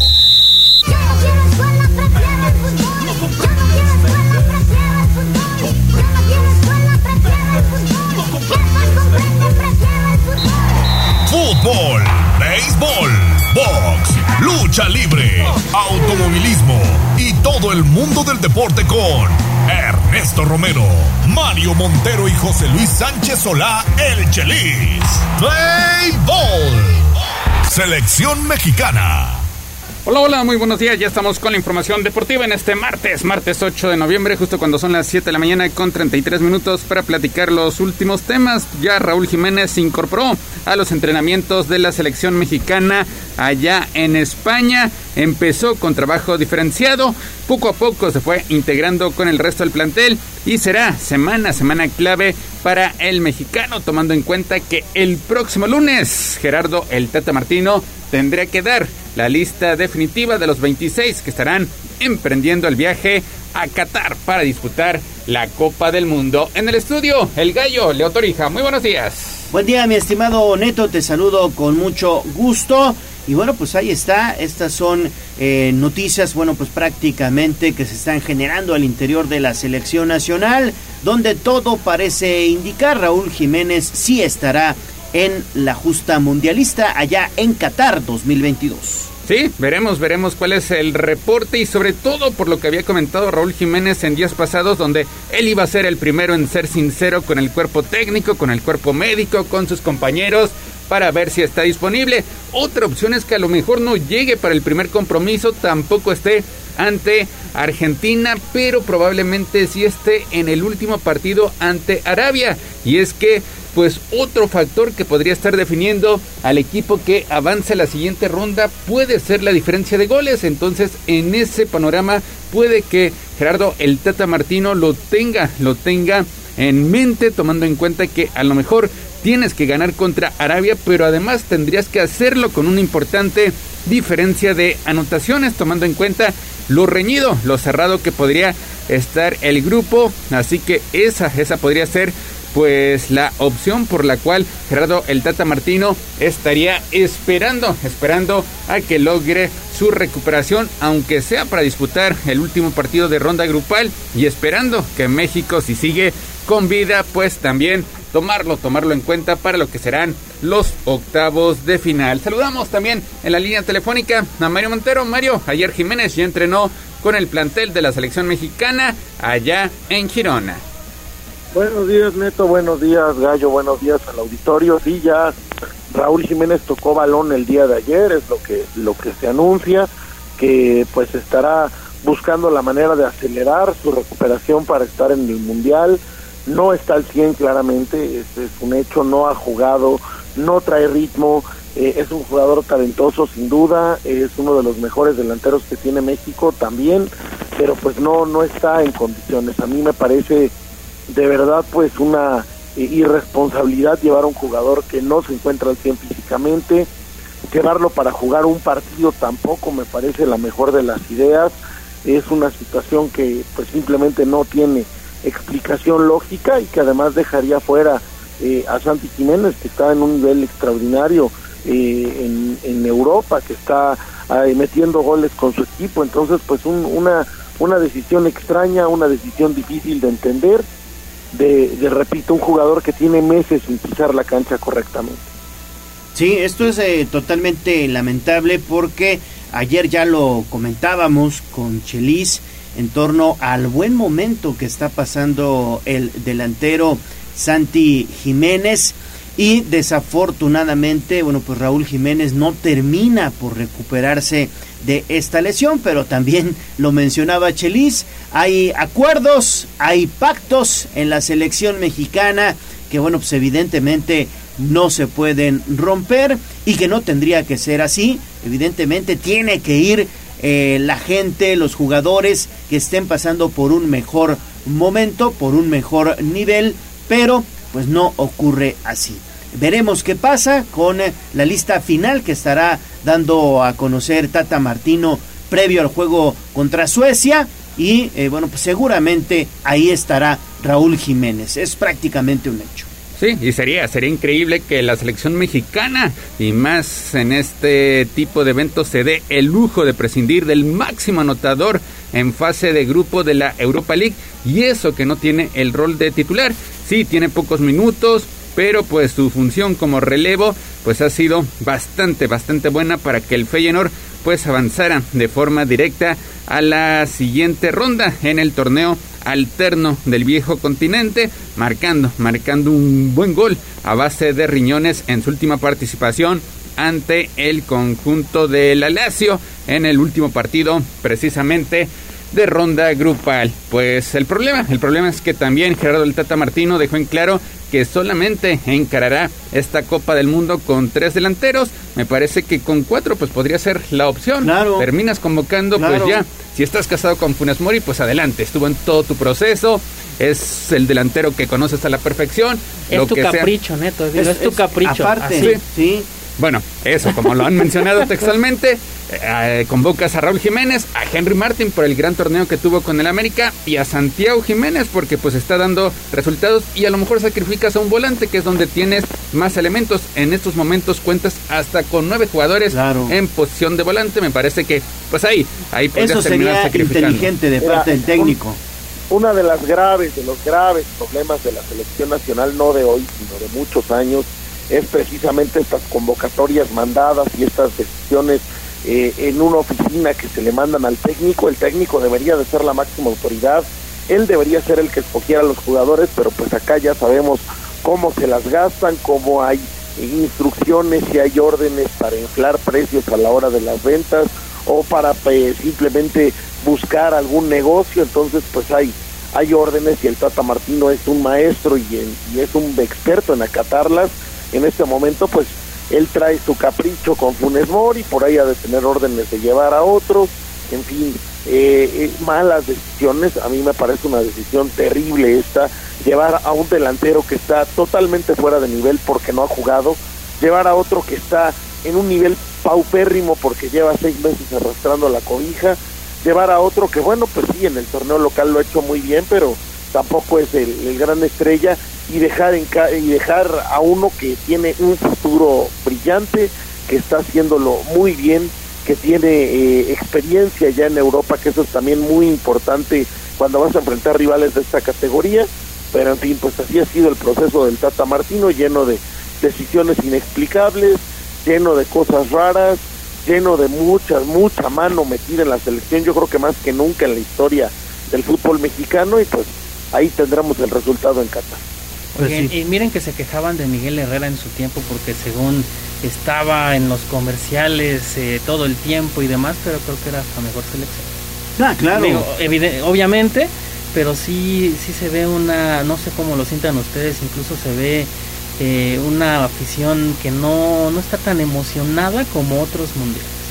La verdad. No, pues no, no, no solo no está emocionada, está molesta y se nota en redes sociales, en la calle, la gente lo dice, dice que va a ser un mundial de ir a tres partidos y regresar a la casa, la gente no deja de decir que van de vacaciones, la gente no deja de criticar estas convocatorias, el fuera tata, pues es algo que se viene gritando en todos lados desde hace más de un año, o sea, en fin, todo está mal para esta selección, hay que ser honestos, está mal el técnico, está mal la convocatoria, le tocó un grupo muy difícil, este, está el fútbol mexicano enfermo de muchas cosas y bueno, pues obviamente habrá habrá consecuencias. Ayer estaba viendo un dato demoledor que realmente me deja muy preocupado. Estaban sacando el número de jugadores eh, adolescentes y lo que cuestan mexicanos, estadounidenses y canadienses. Estados Unidos tiene como 12 jugadores en Europa que ya tienen un valor mayor al millón de euros. Canadá tiene como 5 o 6. México solamente tiene uno y es y es Jiménez. Entonces, el Chaquito. Entonces, pues vaya, eh, eh, eso demuestra el, el poco trabajo que se ha hecho y lo grave que está el tema de la cantera.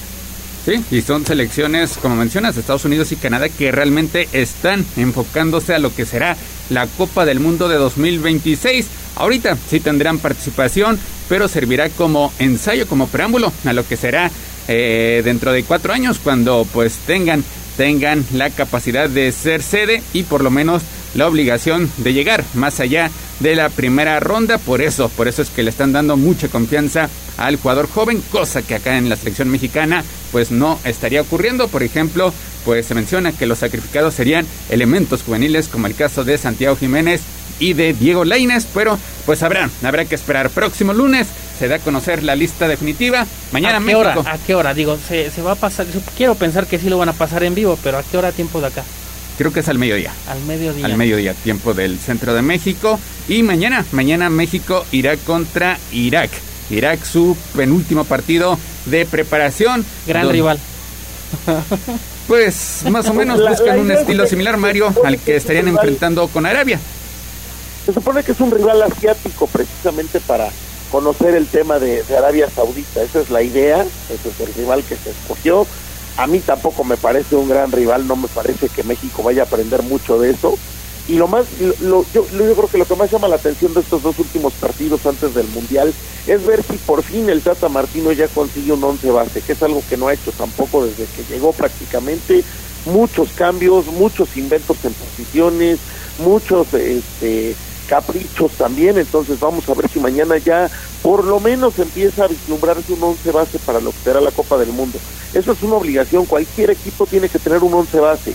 No, no puedes estar in- inventando y estar este eh, eh, al 5 para la hora este ahí buscando a ver quién va a jugar qué posición o estar eh, improvisando al último minuto. Ojalá, ojalá veamos un once base por lo menos.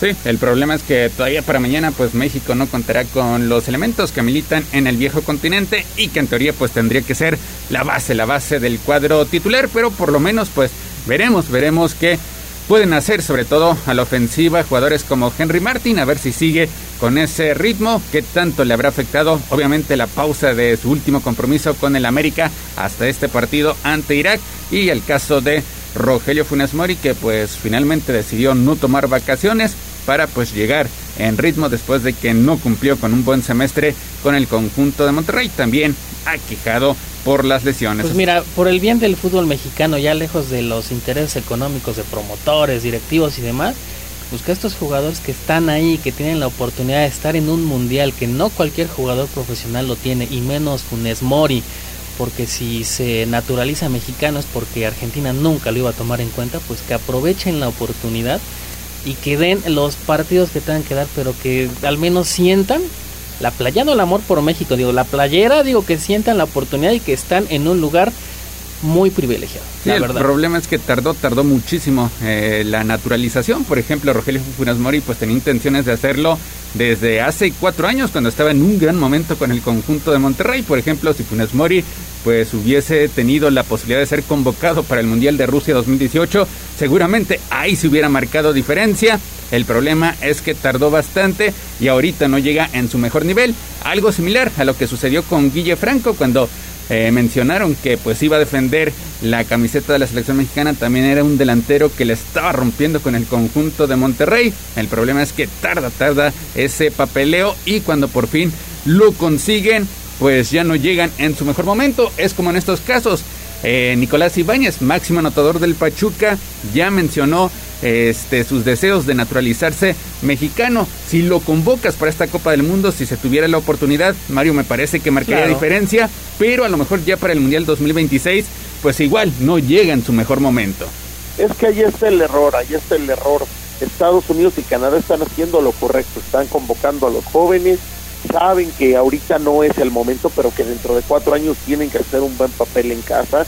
Están haciendo un trabajo de cantera interesantísimo, tanto Estados Unidos como Canadá ya entendieron que sus ligas locales no es lo que sirve, están mandando sus mejores elementos a Europa, al equipo que sea, no importa, el, lo importante es que tengan esa experiencia, están trabajando en el sistema colegial que también les ha funcionado en otros deportes y pues México no lo está haciendo, México simplemente sigue en lo mismo, sigue llamando a los mismos, sigue pensando en el negocio, sigue pensando en, inflar los precios para las transferencias, o sea, en fin, mientras esto, y hay que decirlo, esta selección y este fútbol mexicano sigan secuestrados, porque esa es la palabra, están secuestrados por directivos que solo piensan en el negocio personal y por promotores que no les importa absolutamente nada, empezando por sus propios representados, pues así vamos a seguir.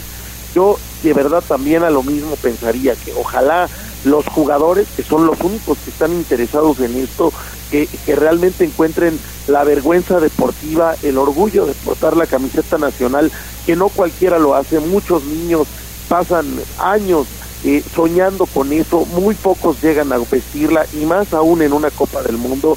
El Tata Martino da igual, el Tata Martino ya se va, a él no le importa lo que pase, él ya, ya decidió irse a, a- dirigir a su país, que pobre boca, porque no saben lo que están comprando, pero bueno, ahí se van a llevar al Tata Martino y a él ya no le importa. Entonces, lo único que queda son los jugadores y ojalá, ojalá de aquí al Mundial encuentren esa vergüenza deportiva y den un papel decoroso.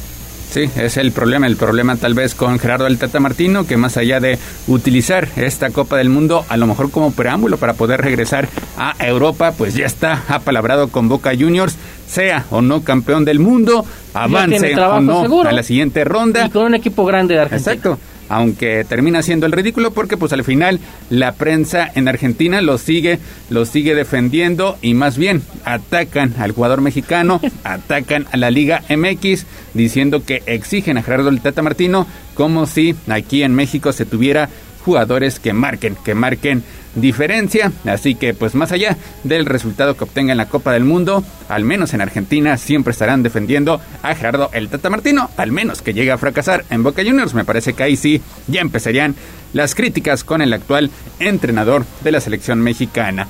Pues ya mañana estaremos platicando la previa de México contra Irak, el probable once inicial y lo que se espera de este compromiso. Vámonos con Argentina porque el cuerpo técnico liderado por su entrenador Lionel Scaloni, el arquero Franco Armani y el presidente de la Asociación de Fútbol de aquel país, Claudio Tapia, pues llegaron cerca de la medianoche de ayer lunes a Qatar, donde en dos semanas estarán debutando por la Copa del Mundo. Así que pues la primera delegación de este grupo donde está México, Mario, ya está en territorio mundialista.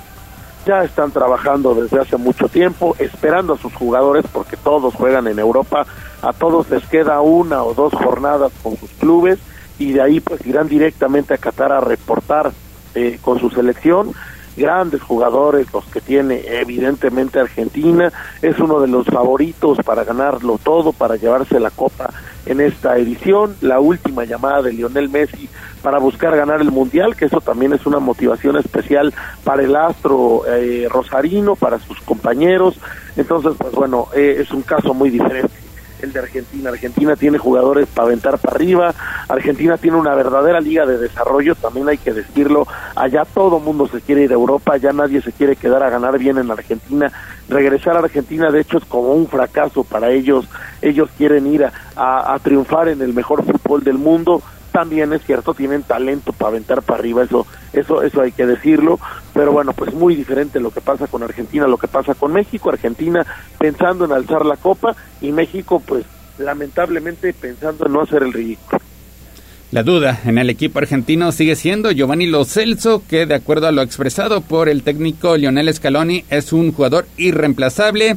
Eh, se desgarró lamentablemente el 30 de octubre y está más afuera que dentro del mundial por el desprendimiento que sufrió en el bíceps femoral de su pierna derecha.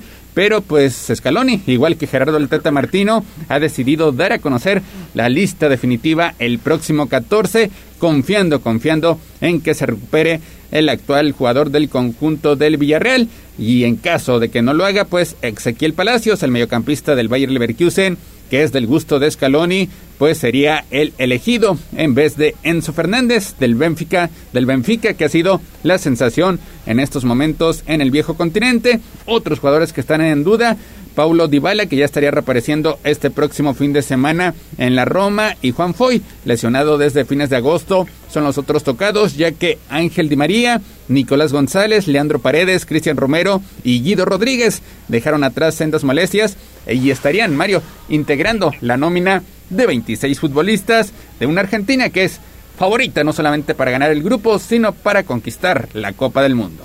Ese es otro tema de este mundial en Qatar y, y pues este cambio de, fechas donde se ha tenido que jugar en, eh, a finales de año por el tema del clima, pues también ha afectado a muchas selecciones. Los jugadores vienen en ritmo, sí, pero también muchos vienen lesionados, vienen este pues con, con, con temas todavía de clubes. Es, es poco el descanso que van a tener antes de la justa mundialista, o sea, estamos hablando de un poquito menos de 15 días hay, hay jugadores muy importantes eh, a nivel mundial que están en un nivel físico eh, no, no óptimo, que vienen de lesión o que están lesionados. Algunas selecciones se van a perder de jugadores muy importantes. Ese es otro de los temas de este cambio mundialista que pues se tomó esta decisión y pues obviamente ahorita los técnicos traen un, una, una preocupación y se están rompiendo la cabeza para ver a quién llaman o para ver quién está en nivel. Sí es Ojalá no vuelva a pasar esto de jugar en diciembre porque cambia todo y complica mucho la, la labor de los técnicos. Y por otra parte, el técnico de Brasil, Tite, incluyó a nueve delanteros en su plantel que estará disputando la Copa del Mundo, muestra del enorme poderío ofensivo que dispone para la cita en Qatar. Estamos diciendo que Gerardo sí. solamente quiere a tres delanteros. Brasil convoca a nueve, a nueve ofensivos para esta Copa del Mundo y se da el lujo de incluir en la lista a Dani Alves, que tuvo pues un rendimiento bastante, bastante malito con los Pumas de la UNAM. Pero fíjate que ahí te lo lleva para hacer grupo, porque más que te dé en la cancha, te va a dar en el grupo, sí. porque sí es un líder y obviamente vamos a que le falta a sus compañeros. Copa. Le falta esta copa, a lo mejor por ahí tiene unos eh, 15, 20 minutitos que pueda jugar, pero ahí, ahí ves cómo te cambia la mentalidad del jugador brasileño. Siempre por ganar que te llevas nueve delanteros, que te sobran aparte. Nueve claro. delanteros, Mario. Claro, digo, Brasil si algo tiene es talento también, tiene jugadores para aventar para arriba, delanteros es lo que mejor tiene y son jugadores que además son bastante polivalentes, te pueden jugar varias posiciones, por ejemplo, Rafinha del Barcelona te puede jugar las dos extremos, te puede jugar de mediocampista en algún momento de emergencia, te puede jugar hasta de lateral, este, en fin, o sea, Brasil tiene poderío ofensivo tanto que no lleva a Roberto Firmino, que es uno de los estrellas de Liverpool, no está convocado, o sea, a ese nivel está el, el poderío ofensivo de Brasil, la decisión de llevar a Dani Alves, pues es un jugador con mucha experiencia, que te va a hacer muy buen grupo, que va a ser buen vestidor, que no sé si vaya a jugar como titular, yo lo veo complicado, pero que seguramente será un apoyo más para el técnico en la cuestión eh, de vestidor y de banca, que además es un, un, hombre que lo único que le falta es ganar la Copa del Mundo en, en esa carrera tan laureada que tiene como el jugador con más títulos en, en la historia, entonces pues obviamente se toma esa decisión de llevarlo porque pues les, eh, te sobran los jugadores, te sobra el talento, por eso Brasil es Brasil y también Brasil parte como uno de los favoritos para ganarlo todo. Los delanteros son Neymar, Vinicius Junior, Richarlison, Rafinha, Anthony, Gabriel Jesús, Gabriel Martinelli, Pedro y Rodrigo, también del Real Madrid, equipazo el que presenta. ¿Cuántos millones de dólares hay ahí, eh? ¿Cuántos Fíjate, millones? Fíjate, Gracias. los nombres, los nombres que estás diciendo, puros superestrellas Sí. en Europa, puros grandes líderes en sus equipos, o sea, millones y millones y millones de euros. Es, es un equipo eh, pues, sobrado de talento, sobrado de, de, de grandes figuras y ahí la- el trabajo del entrenador precisamente es manejar ese vestidor de egos, saberlos parar bien, saber armar un equipo con, e- con tanto talento, pero bueno, pues Brasil siempre es favorito. Y en todas sus líneas hay algún líder, hay fortaleza, incluyendo la portería, que siempre o históricamente se ha dicho que es el punto débil de Brasil. Ahora tienen a Alisson de Liverpool, como defensores Marquinhos del Paris Saint Germain, Thiago Silva, Eder Militao, Danilo, Alexandro, Alex Telles y Bremer. Como volantes está Casemiro, Fred, Fabiño, Bruno Guimaraes, Lucas Paqueta y Everton Ribeiro. Equipazo que presenta Brasil que busca su primera Copa del Mundo desde el año 2002, la sexta a lo largo de su historia. 7 de la mañana con 56 minutos. Hasta aquí la información de la Copa del Mundo.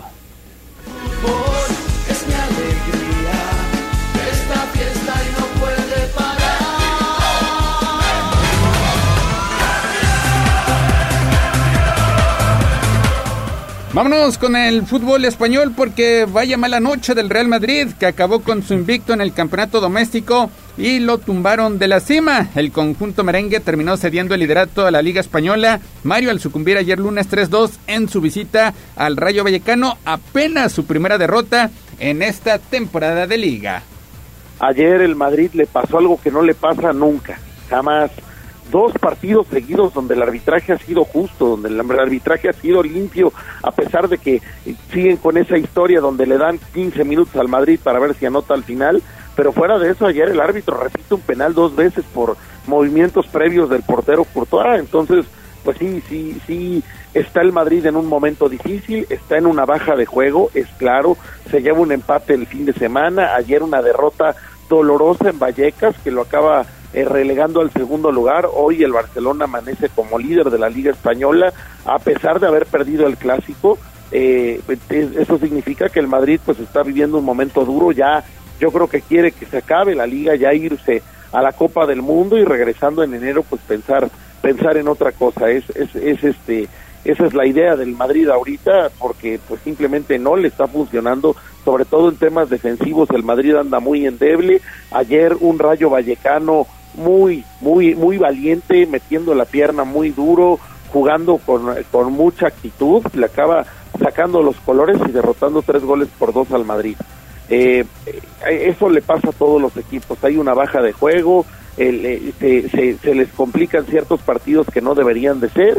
Y hoy, pues bueno, esto tiene al Barcelona como líder y al Madrid como segundo, ambos con una derrota nada más. Sí, y normal, normal en este tipo de campeonatos largos y se da unas horas después de que pues se enteran que estarán enfrentando al conjunto de Liverpool en los octavos de final por la UEFA Champions League y el Barcelona que ahora es el nuevo líder, Mario, ayer ya no nos dio tiempo de comentarlo, pero enfrentará al Manchester United en el playoff de la Europa League. Sí, el Barcelona recibió, pues, no, no hubo suerte en el sorteo, le toca un rival complicado, un equipo inglés que no está en su mejor momento, también hay que decirlo, el Manchester United lleva ya varios años de crisis, ahora pues con todos los escándalos, pero pues será la vuelta de Cristiano Ronaldo al Camp Nou de alguna manera, no sabemos si va a ser titular o no, pero eh, volverá el astro portugués después de muchos años al Camp Nou, lo cual es un elemento eh, de morbo y bueno, pues este equipo de Eric Ten Hag que no acaba de dar con la tecla será el rival del Barcelona, le toca le toca eh, ojalá, ojalá después del Mundial el Barcelona esté con plantel completo, ojalá las lesiones no compliquen eh, el tema porque el Barcelona necesita de todos para poder superar al Manchester United. Eh, el objetivo ahora es ganar esta Europa League. El año pasado pues hubo un accidente muy grave ante el equipo de Frankfurt que acabó ganando la, el, el, certamen y ahora pues el Barcelona arranca con un con un rival muy difícil que además hoy el Barcelona se presentará enfrentando a los Asuna también en un partido en un partido que puede ser trampa. Sí, tratando, tratando de defender ese liderato. Y ya para rematar la información deportiva, vámonos con el béisbol, porque ayer una multitud estimada en más de un millón de fanáticos festejó por las principales calles de Houston el nuevo, el nuevo campeonato de los Astros que ganaron la Serie Mundial en seis juegos, Mario, ante los Phillies de Filadelfia. Ayer, eh, pues las calles de Houston se inundaron de gente para festejar al equipo, de para para vitorear a los a los campeones de, de las ligas mayores después de una serie mundial espectacular. Hubo hubo momentos, este, pues de mucho mucho cariño de la afición de parte de estos astros. Por ahí uno que otro político muy poco popular se coló y hasta un cervezazo le tocó, pero bueno, pues eso les pasa por andarse metiendo donde no los invitan. Y finalmente en la NFL, derrota para los Santos de Nueva Orleans ante los Cuervos de Baltimore.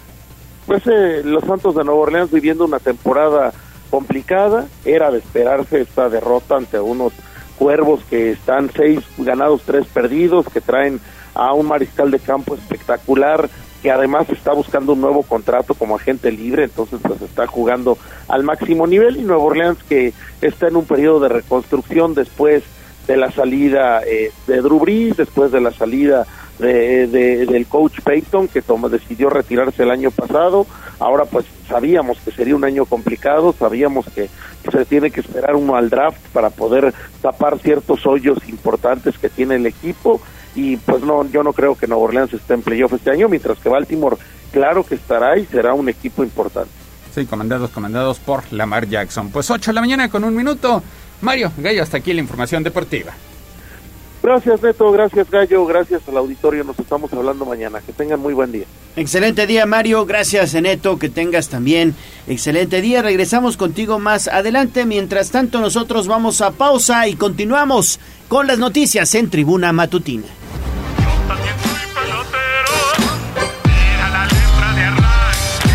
Yo también soy pelotero. Ganó el tiempo. Hasta aquí, Deportes. Pero recuerden que todos los días tenemos una cita en Tribuna Matutina. Continuamos con El Gallo y la voz de los poblanos. Esta es XHZT 95.5 FM y XEZT 1250 AM. La magnífica, la patrona de la radio. Una estación de Tribuna Comunicación. Fuerza en medios. Seguimos con el gallo de la radio. Sitio web tribunanoticias.mx. Tribuna Matutina, en resumen con la voz de los poblanos. El alcalde de Puebla, Eduardo Rivera, inauguró el parque Juego de Pelota en la Junta Auxiliar de la Resurrección. El pago de pensiones a los adultos mayores en mesa comenzará el próximo 14 de noviembre, así que pendientes de toda la información a través de Noticias Tribuna. Necesaria la atención odontológica para evitar daños mayores a dentaduras. 9 de cada 10 personas presentan caries. Puebla está preparada para ser gobernada por una mujer, afirma la senadora del PAN Nadia Navarro en su corto informe legislativo. Liliana Ortiz, presidenta del DIF municipal, presentó la estrategia de intervención integral para la salud mental. Malas noticias, no habrá permisos para la instalación de ambulantes en el centro histórico en la recta final de este año. Además, no se va a adelantar el pago de aguinaldo a los trabajadores del ayuntamiento y ya se aproxima el buen fin. En la nota policía que acusan a policías municipales de Xostla de violentar a un detenido. Los detalles usted los puede consultar a través de Código Rojo. Y en información nacional, dos migrantes ecuatorianos, padre e hijo, de una familia compuesta por cinco personas murieron en un accidente automovilístico, reporta el Instituto Nacional de Migración. Esto ocurrió en Oaxaca. Hasta acá lo más importante de la información y recuerda estar pendiente de arroba noticias tribuna, tribuna vigila y código rojo. Instagram, Tribuna Noticias. Mi ciudad es la cuna de un niño dormido. Hablemos de nuestro pueblo. El reporte de la capital poblana. En Tribuna Matutina. Son las 8 de la mañana con 6 minutos. Vámonos con Gisela Telles. ¿Qué está haciendo el alcalde Gis? Adelante, te saludo con mucho gusto. Gallo, te saludo de nueva cuenta, igual que a nuestros amigos del auditorio. Y pues en este momento el presidente municipal de Puebla, Eduardo Rivera Pérez, pues realiza la entrega de obra del parque de juego de pelotas. Esto tuvo una inversión de 8.7 millones de pesos y es que se pretende beneficiar a más de 38 mil personas.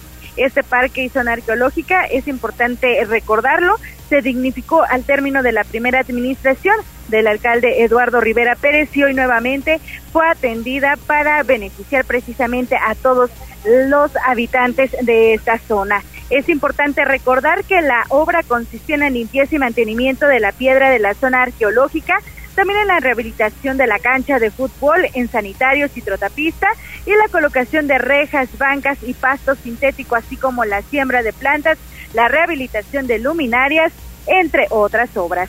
El reporte Gallo. Perfecto, Gis, muchísimas gracias. Ya ayer dábamos cuenta de la importancia del juego de pelota, ¿no?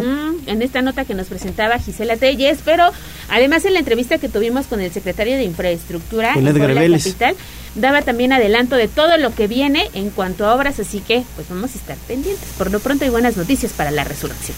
Hay buenas noticias. Prepare entonces su hojita y lápiz, por favor. Hay bolsa de trabajo. Instagram, Tribuna Noticias. A mover las manos, que del cielo no caen los billetes. El trabajo es la suerte. En Puebla sí hay chamba. Bolsa de trabajo. Tribuna Matutina.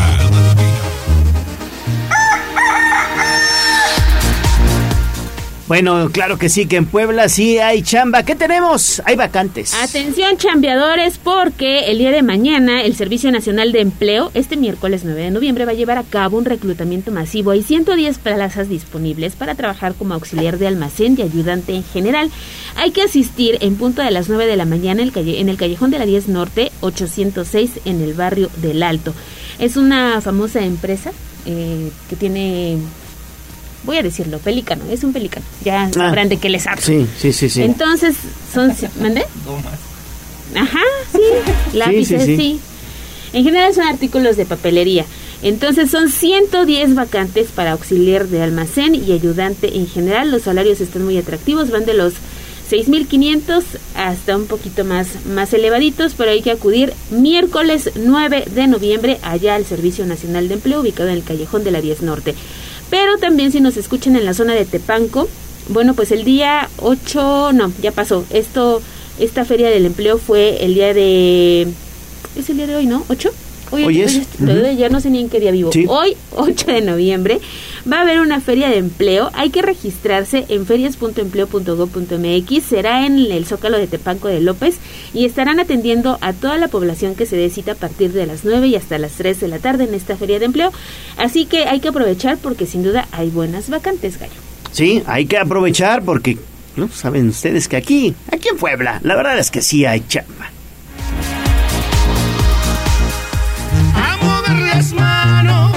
Del cielo no caen los billetes. El trabajo es la suerte. En Puebla sí hay chamba. Secretaría del Trabajo del Gobierno del Estado de Puebla. Twitter, arroba tribuna vigila. Son las 8 de la mañana con 10 minutos y Tenemos mastografías, mastografías sin costo.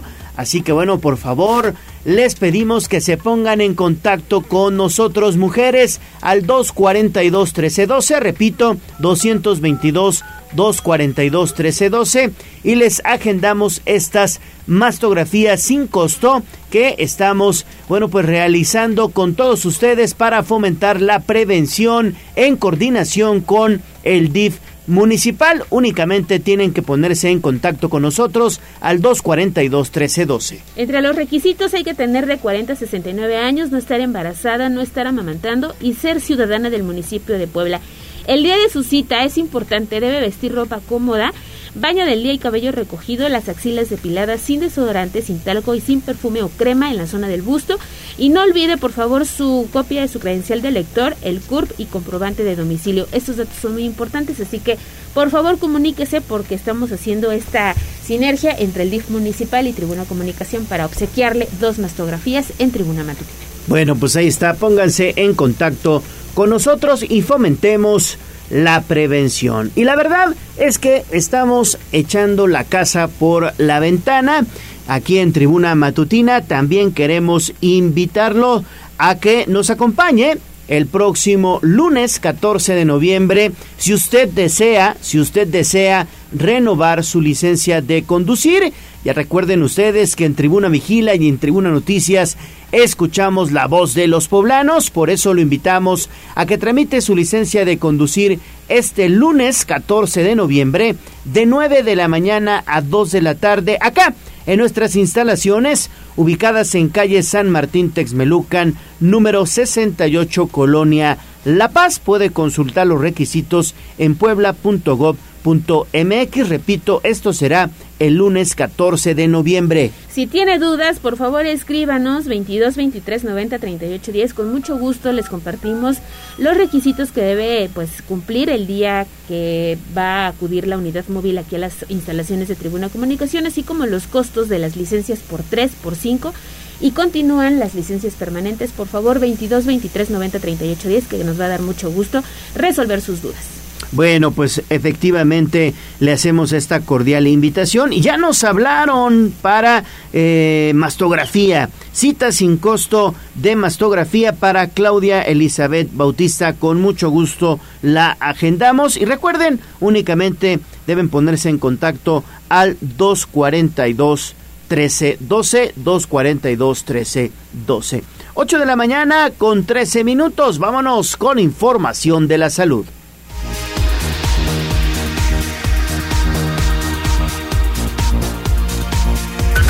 Instagram, Tribuna Noticias. Me siento muy contento,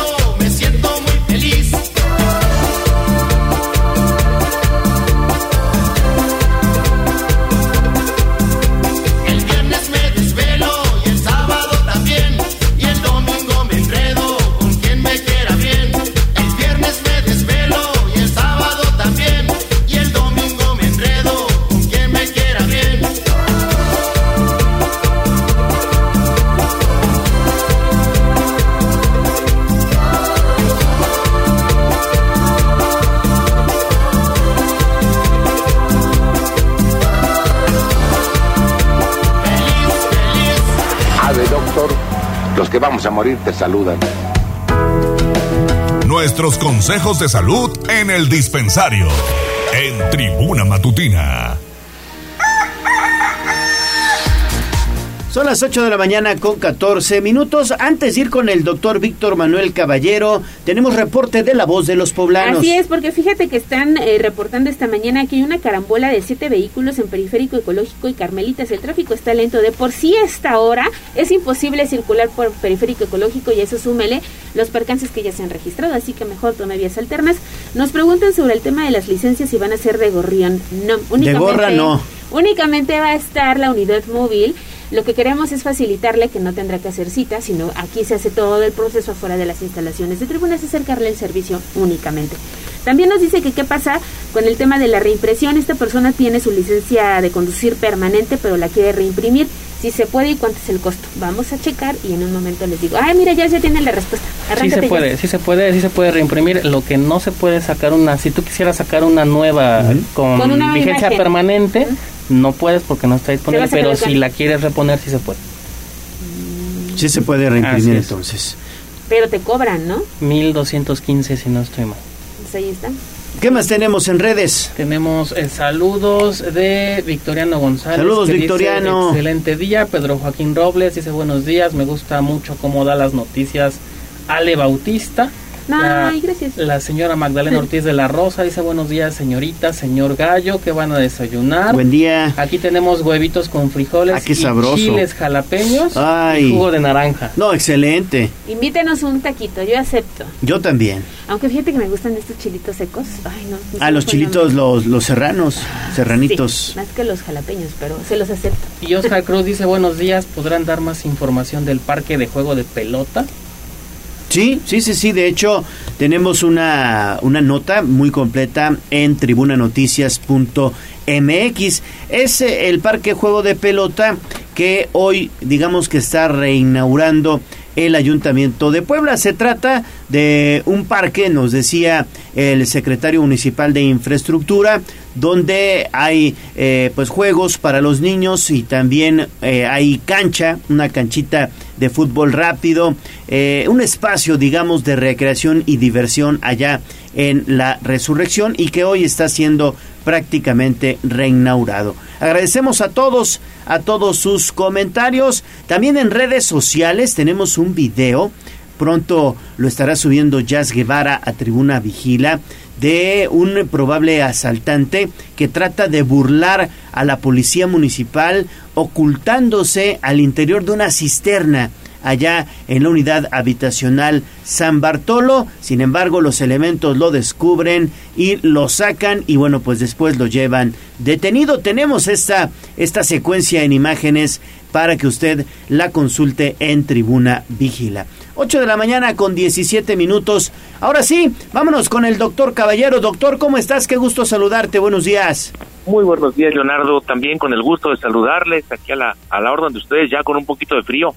Sí, sí, sí, la verdad es que ya hace un poquito de frío, doctor, pero pese al frío, hay en algunas zonas donde todavía pues hay, hay mosquitos, principalmente donde hay mucha vege- vegetación o cuerpos de agua cercanos, se genera pues este tipo de insecto que pudiera generar incluso eh, pues enfermedades producto de una picadura, doctor.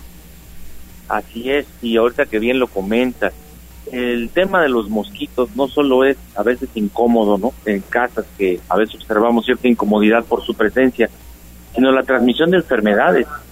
Y desgraciadamente Puebla ha sido ya uno de los estados que tiene, pues, está dentro de los 10 primeros lugares de casos de enfermedades transmitidas por picadura de moscos, concretamente el dengue.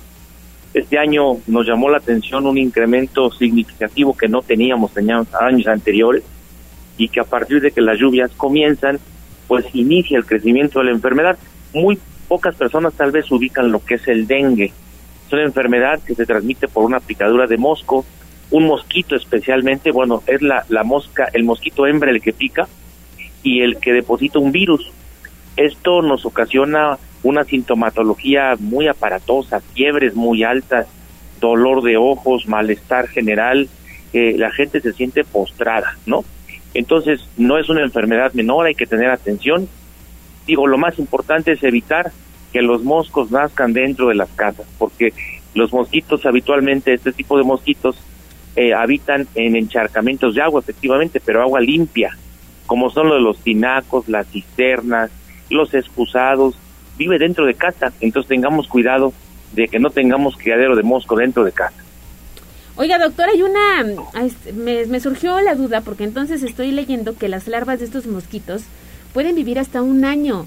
Así es. Esto pues es obviamente un, un peligro, ¿no? Además de que de por sí ya es molesto estar escuchando el famoso zumbidito cuando te vas a dormir cerquita del oído, que es creo que lo peor. Sí, no, no, es sumamente incómodo, pero bueno, eso sería lo de menos si no tra- traer enfermedades. Pero mire, sí, efectivamente, si nosotros tenemos la precaución, por ejemplo, de limpiar todos los recipientes donde tengamos agua, las macetas incluso que luego se encharcan, este, los tinacos, hay que tallar la- el margen donde esté el agua de los tinacos, hay que tallarlo, porque ahí se depositan larvas de mosca. Hay que tener cuidado con esto. Digo, son recomendaciones que año con año nos da el sector salud, pero que no hay que echar en saco roto, doctor. Exactamente, hay que atender, ya ven el lema de lavar, tapar, voltear y tirar, Exacto. todo recipiente que tenga agua o haya contenido agua. Y ahorita las larvas, los, los huevecillos se quedaron ahí, se van a quedar todo el año y cuando hay otra vez un poquito de lluvia, salen muchos más mosquitos. Oiga, doctor, y algunas de estas enfermedades como el dengue, pues incluso puede ser eh, mortal. Sí, una vez que alguien tiene dengue y le da por segunda vez consecutiva, puede tener una forma mucho más grave, sí, que se llama dengue hemorrágico, que genera precisamente eso, sangrados, sangrados internos y todo tiene tratamiento, por supuesto, pero cuando lo minimizamos o no le hacemos caso es cuando se puede complicar. Perfecto, doctor. Pues nos quedamos con estas recomendaciones, doctor Víctor Manuel Caballero. Muchísimas gracias por eh, todas estas recomendaciones que siempre nos brinda aquí en Tribuna Matutina. Que tenga excelente día, doctor. Igualmente, buen día para ustedes. Saludos a todos. Saludos, doctor. Fuerte abrazo. 8 de la mañana con 21 minutos. Pausa y volvemos con más a Tribuna Matutina.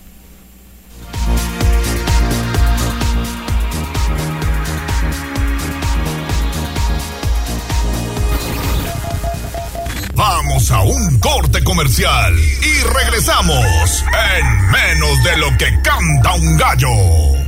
95.5 FM y 12.50 AM. La patrona del popular mexicano, la magnífica. Seguimos con el gallo de la radio. Twitter, arroba tribuna vigila. ¿Por dónde sí y por dónde no? Accidente. Son las 8 de la mañana con 24 minutos. ¿Qué pasa, David Becerra? Adelante.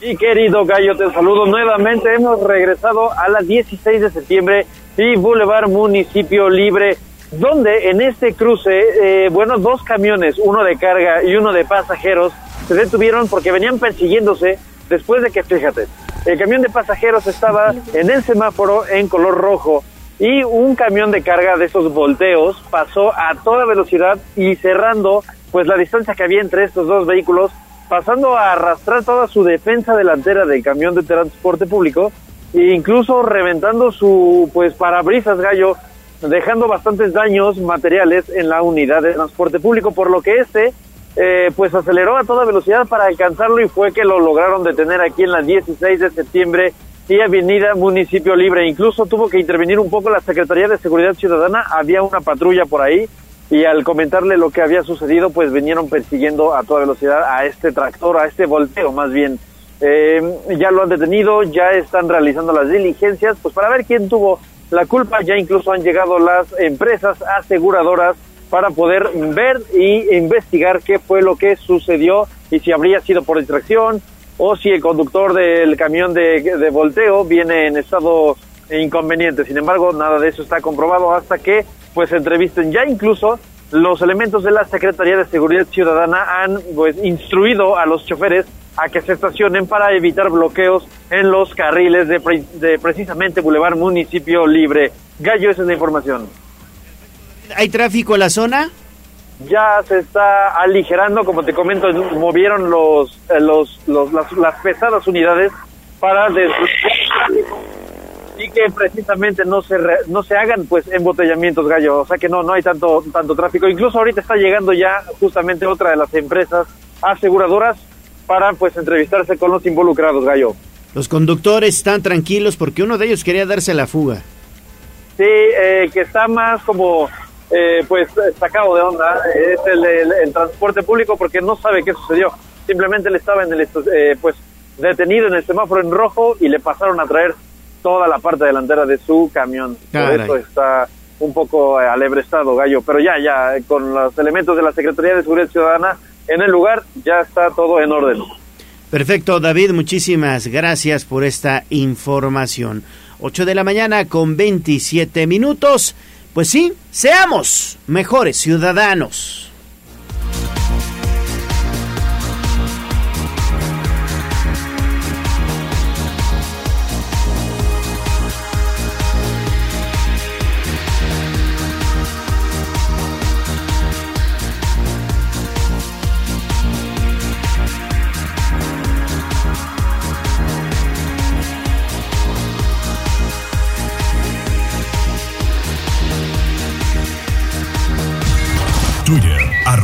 Tribuna vigila.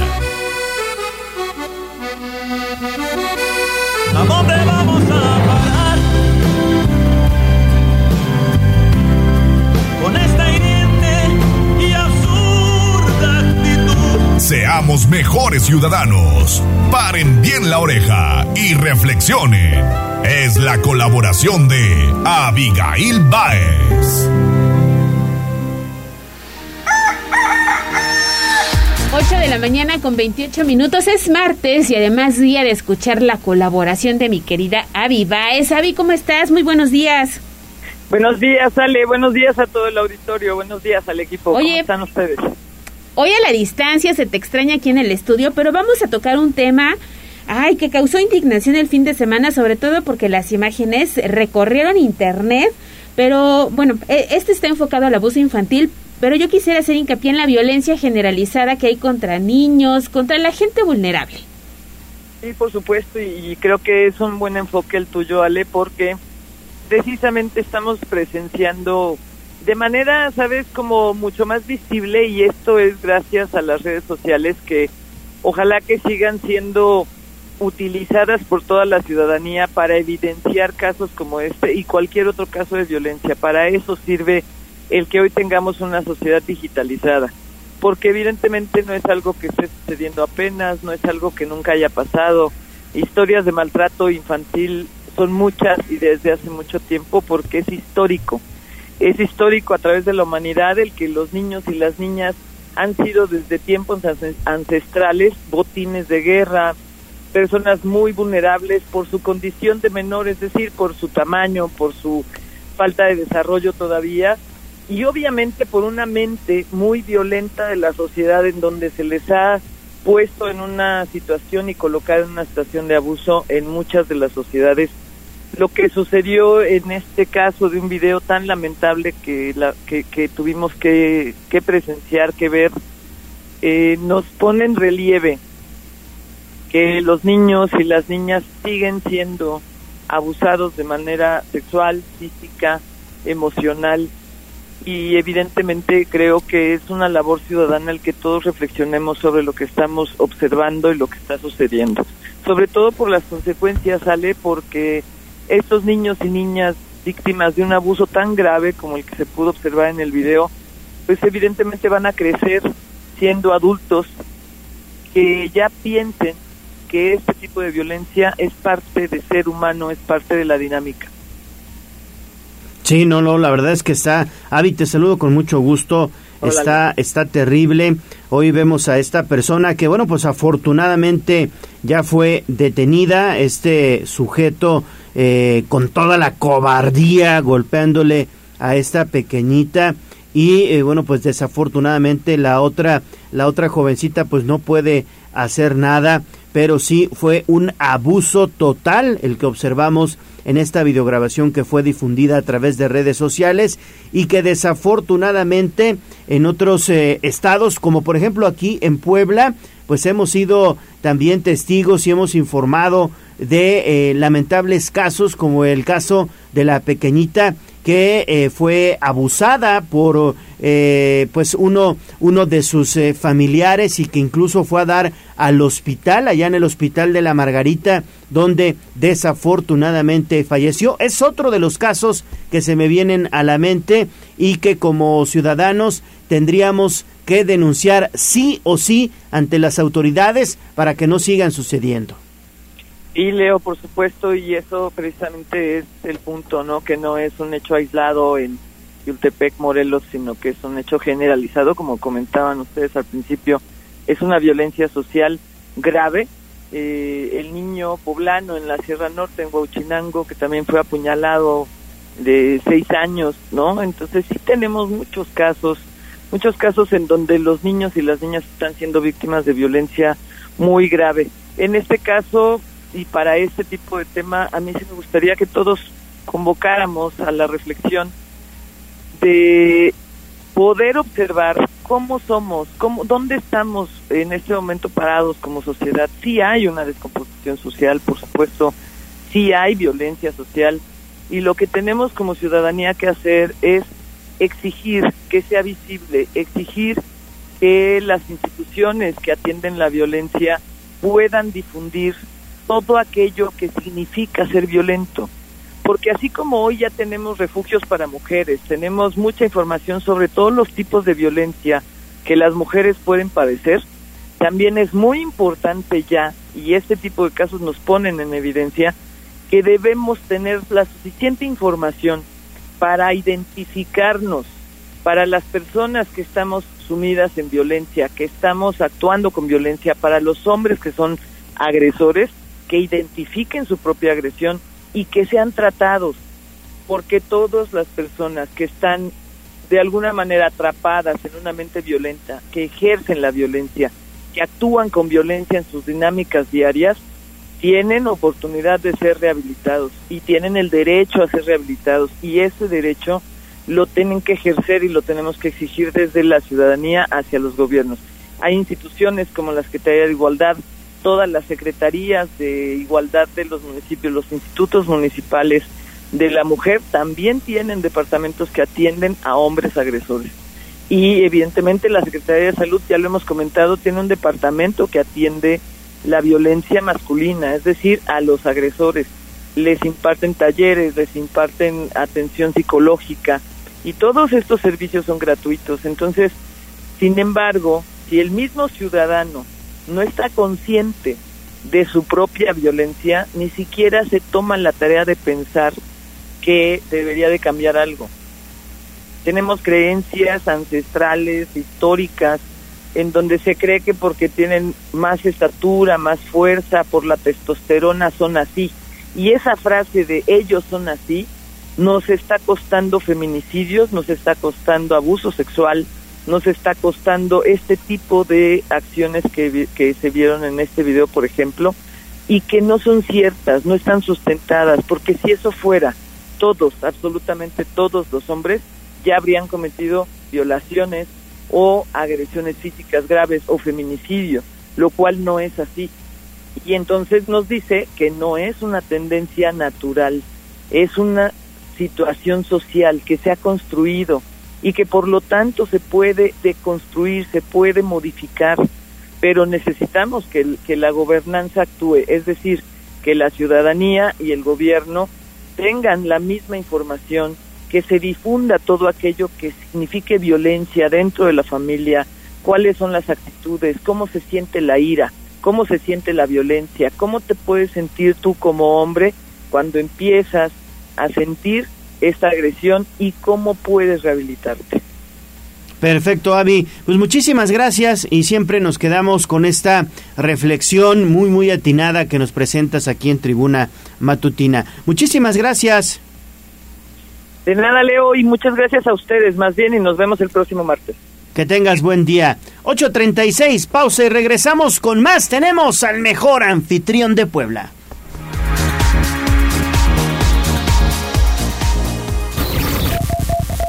Vamos a un corte comercial y regresamos en menos de lo que canta un gallo. 95.5 FM y 12.50 AM. La patrona del popular mexicano, la magnífica. Seguimos con el gallo de la radio.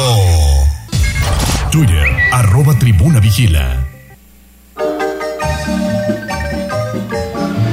Municipios, localidades y sitios de interés.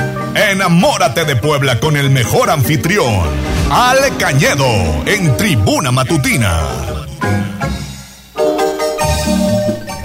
Mi estimado Ale, te saludo con mucho gusto hoy a la distancia, pero estamos listos para tu colaboración. Ale, ¿cómo estás? Muy buenos días. Mi querido Leo, ¿cómo estás? Muy buenos días, gusto saludarte, Ale, también, gusto Buenos saludarte días. a todo el auditorio. Espero que estén muy bien. Yo vamos a seguir paseando por esta hermosa ciudad de Puebla. El presidente municipal, Eduardo Rivera Pérez, nos invita a caminar, a disfrutarla, a sentirla. Y vamos a ir a un lugar donde los niños les encanta viajar, viajar por los ferrocarriles. Vamos a conocer hoy el Museo Nacional de los Ferrocarriles Mexicanos, ubicado en la 11 Norte 1005. La ciudad de Puebla tuvo un papel central en el desarrollo de los ferrocarriles mexicanos. Pues aquí, Leo, Ale, se establecieron cuatro estaciones en el siglo XIX, la del ferrocarril mexicano, la del mexicano del sur, la de interoceánico y la llamada nueva estación. las cuales transformaron la fisionomía y cotidianidad de la capital poblana, pero sobre todo permitieron el transporte de mercancías y pasajeros con las ciudades de México, Oaxaca y Veracruz.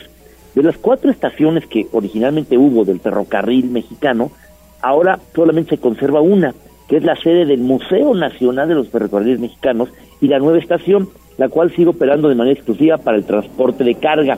Cuando tú vas a la central de Abasto y cruzas un puente, ahí se ve parte de esa nueva estación que cuando se inauguró, bueno, tuvo mucho auge porque generó que era algo moderno para la ciudad de Puebla también. La antigua estación del ferrocarril mexicano es un edificio muy elegante, de un estilo neoclásico, y fue inaugurado en 1869 por el entonces presidente Benito Juárez y fue convertido en museo un 5 de mayo de 1988 a iniciativa de la empresa Ferrocarriles Nacionales de México. Asimismo, por ser un edificio del siglo XIX, fue declarado por Lina y es uno de los 2.619 monumentos catalogados por la UNESCO que le dan a Puebla ser patrimonio mundial. Locomotoras, carros de pasajeros, coches de carga, cabuces, se pueden ver en el entorno en un museo al aire libre. Hay para recreación, academia, educación y hay muchas actividades. También se llegan a ver charlas, libros, música. Puedes entrar a los trenes, puedes entrar a los trenes, por ejemplo, al vagón presidencial, al vagón de primera, al, vagón de turista. En 1999 el museo pasó a ser parte del gobierno federal, a, a a hoy Secretaría de Cultura, y es parte del patrimonio cultural ferrocarrilero. Y el 21 de febrero de 2016, el Centro de Documentación e Investigación Ferroviaria recibió de la UNESCO el reconocimiento de memoria del mundo. Además, entonces uno puede encontrar cosas maravillosas, fotografías, porque aproximadamente el, el archivo que tiene ahí es impresionante. De ahí salían muchas esperanzas, ahí llegaba la gente de otro lugar encontrando lo que podía encontrar en la ciudad de Puebla. En el propio museo podemos ver las fotografías o pinturas, perdón, más que nada, de la inauguración cuando vino Porfirio Díaz, que fue una gran, gran, gran fiesta de la ciudad, porque era la manera en la que se comunicaba a través del ferrocarril, esas vías que dieron a mucho impulso y que después eh, tuvo un, un descenso, pero ahora se utiliza mucho, sobre todo carga, y encontramos en el ferrocarril y en el museo una manera de entender el pasado para comprender también esta ciudad de Puebla que el presidente Eduardo les invita a todos a conocerla, a platicar y entenderla. El rumbo de la ciudad está contigo, mi querido Leo Ale, y el rumbo de la ciudad es conocerla, porque nadie cuida lo que no conoce. Así es, así es, mi estimado Ale. Ahora que ya viene el festejo de la Revolución Mexicana, esta conmemoración el próximo domingo 20 de noviembre, allá en el Museo Nacional de los Ferrocarriles Mexicanos, pues es importantísimo acudir porque ahí hay máquinas precisamente que datan de la Revolución Mexicana y ahí en ese museo me ha tocado escuchar la sinfonía de vapor cuando encienden esta máquina y que participa en este importantísimo concierto que hasta hace unos años se hacía ahí en este museo, Ale. se sigue haciendo cada año, bueno, se dio por la pandemia, pero sigue haciendo Leo, y seguramente será este en diciembre. Es una gran sinfonía, es un gran espectáculo, como tú bien lo dices, y hay que estar pendientes de las redes sociales y de información que los directivos del museo vayan a publicar para poder ir a disfrutarlo y aprender más y sentir lo que es vivir en una ciudad patrimonio de la humanidad. Porque eso se puede decir fácil, pero bueno, el 11 de diciembre de este año se cumplen 35 años de tener ese título. Pocas ciudades en el mundo, menos de 300, de más de 5.000 que existen, estamos en un club de primera división en cuanto a ciudades patrimonio de la humanidad. Sí, y lo decía Leo, ¿para qué esperarnos, Leo, al Día de la Revolución?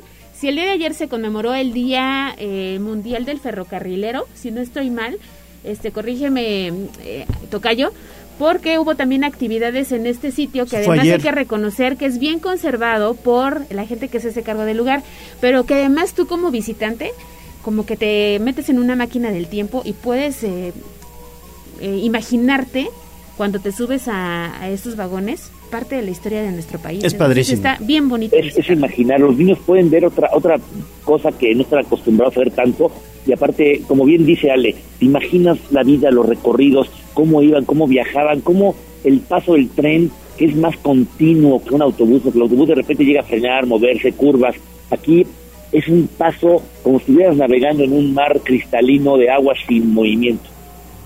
Sí, la verdad es que sí, y hay que aprovecharlo, hay que saber un poco más de la historia del ferrocarril aquí en México, que fue muy, muy importante allá en esos años cuando Porfirio Díaz gobernaba.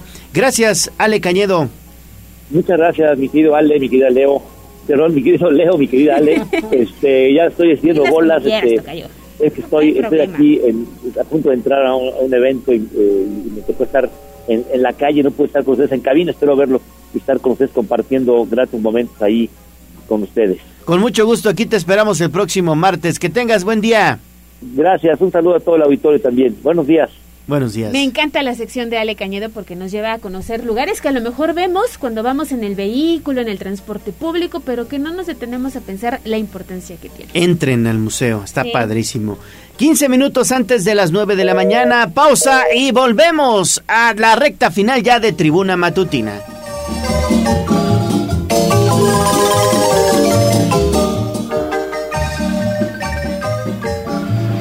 Enamórate de Puebla con el mejor anfitrión, Ale Cañedo, en Tribuna Matutina.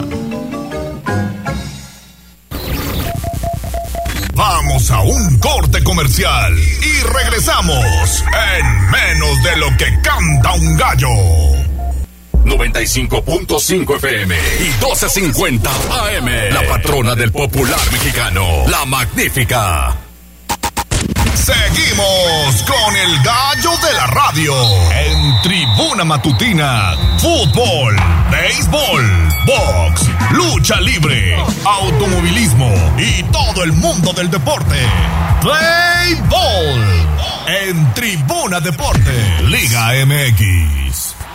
Adelante, Neto. Gracias, Gallo. Gracias, Ale. Vámonos rápidamente con el último bloque deportivo. La Asamblea de Dueños de la Liga MX se llevó a cabo ayer lunes en las instalaciones de la Federación Mexicana de Fútbol. Los temas de la venta del equipo de Querétaro y supuestos adeudos a jugadores que se suponían estarían en la mesa quedaron fuera de la agenda, pero hasta el momento no hay quejas en la Comisión de Controversias ni propuestas en cuanto a la venta de la franquicia, tampoco en cuanto a la reducción del castigo. Solamente se mencionó acerca del balance económico de la última campaña y de que el próximo torneo estará arrancando el 6 de enero. Chivas dio a conocer el cuerpo técnico que acompañará a Belko Paunovic en su paso por el banquillo rojiblanco, en el que destaca que los tres integrantes estarán involucrados en tareas específicas.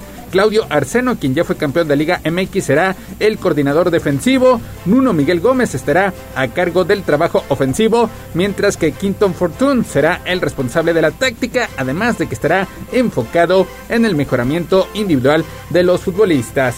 Por otra parte, Pachuca y Los Ángeles Fútbol Club, flamantes campeones de México y la Major League Soccer respectivamente, tienen ya rivales para debutar en la próxima edición de la Liga de Campeones de CONCACAF que se pone en marcha el próximo mes de marzo. Los Tuzos se enfrentarán al Motagua de Honduras y el AFC será el rival del Alajuelense de Costa Rica en los octavos de final. Hasta aquí la información de la Liga MX.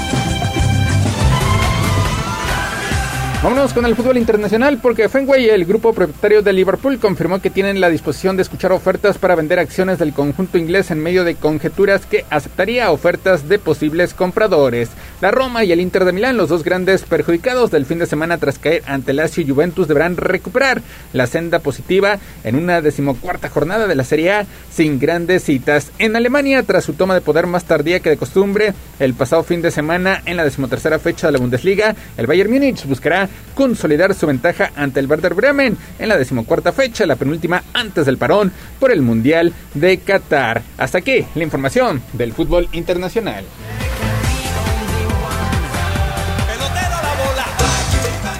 Con el béisbol porque Jacob de Gron, Carlos Correa, Chandler Bogarts y Carlos Rodón rechazaron sus opciones para renovar sus contratos ayer lunes, uniéndose al mercado de agentes libres que incluía ya a Aaron George, Troy Turner y Dansby Swanson. Barry Bonds, Roger Clemens y Rafael Palmeiro, tres astros del béisbol cuyas reputaciones fueron manchadas por la era de los esteroides, aparecen en la papeleta de ocho candidatos que serán considerados por el comité de la era contemporánea del Salón de la Fama y que se reunirá el próximo 14 de diciembre en San Diego. Hasta aquí la información del Rey de los Deportes.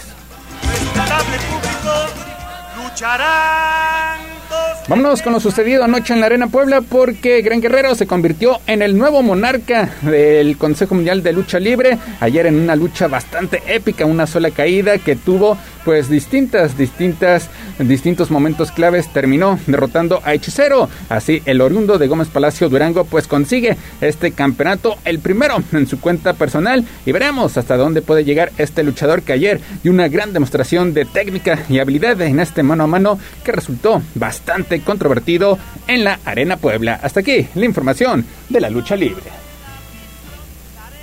Vámonos.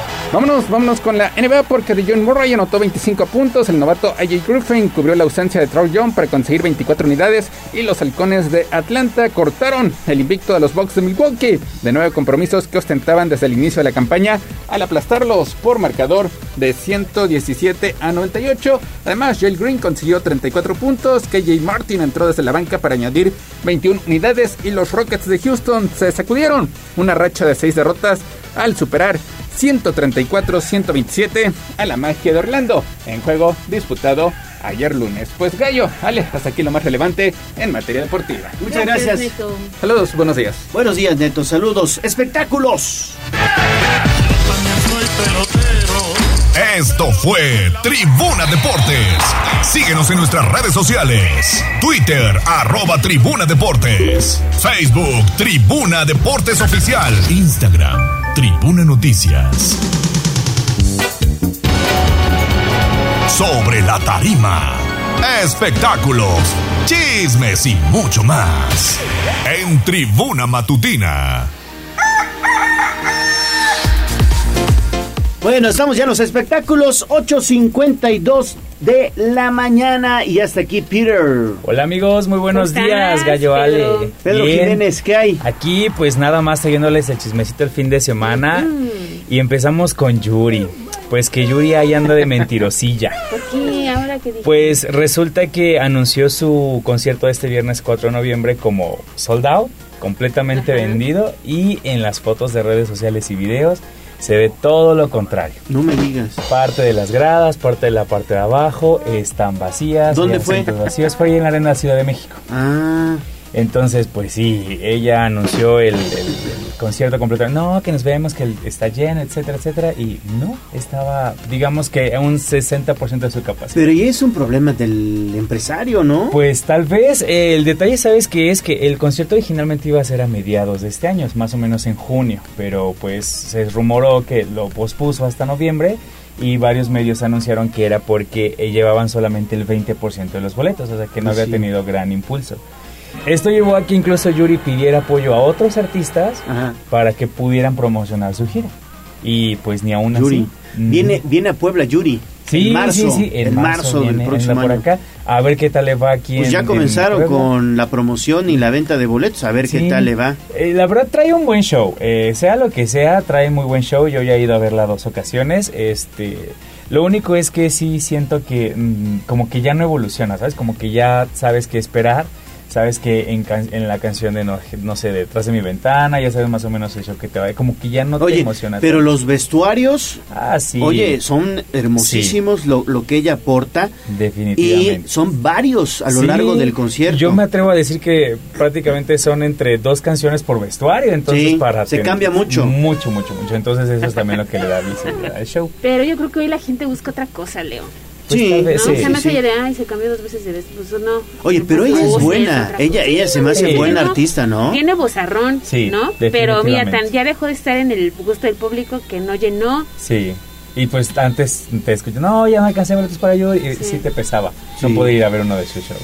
Pero pues ni modo, Renovarse, entonces Yuri, pues renovarse. sí.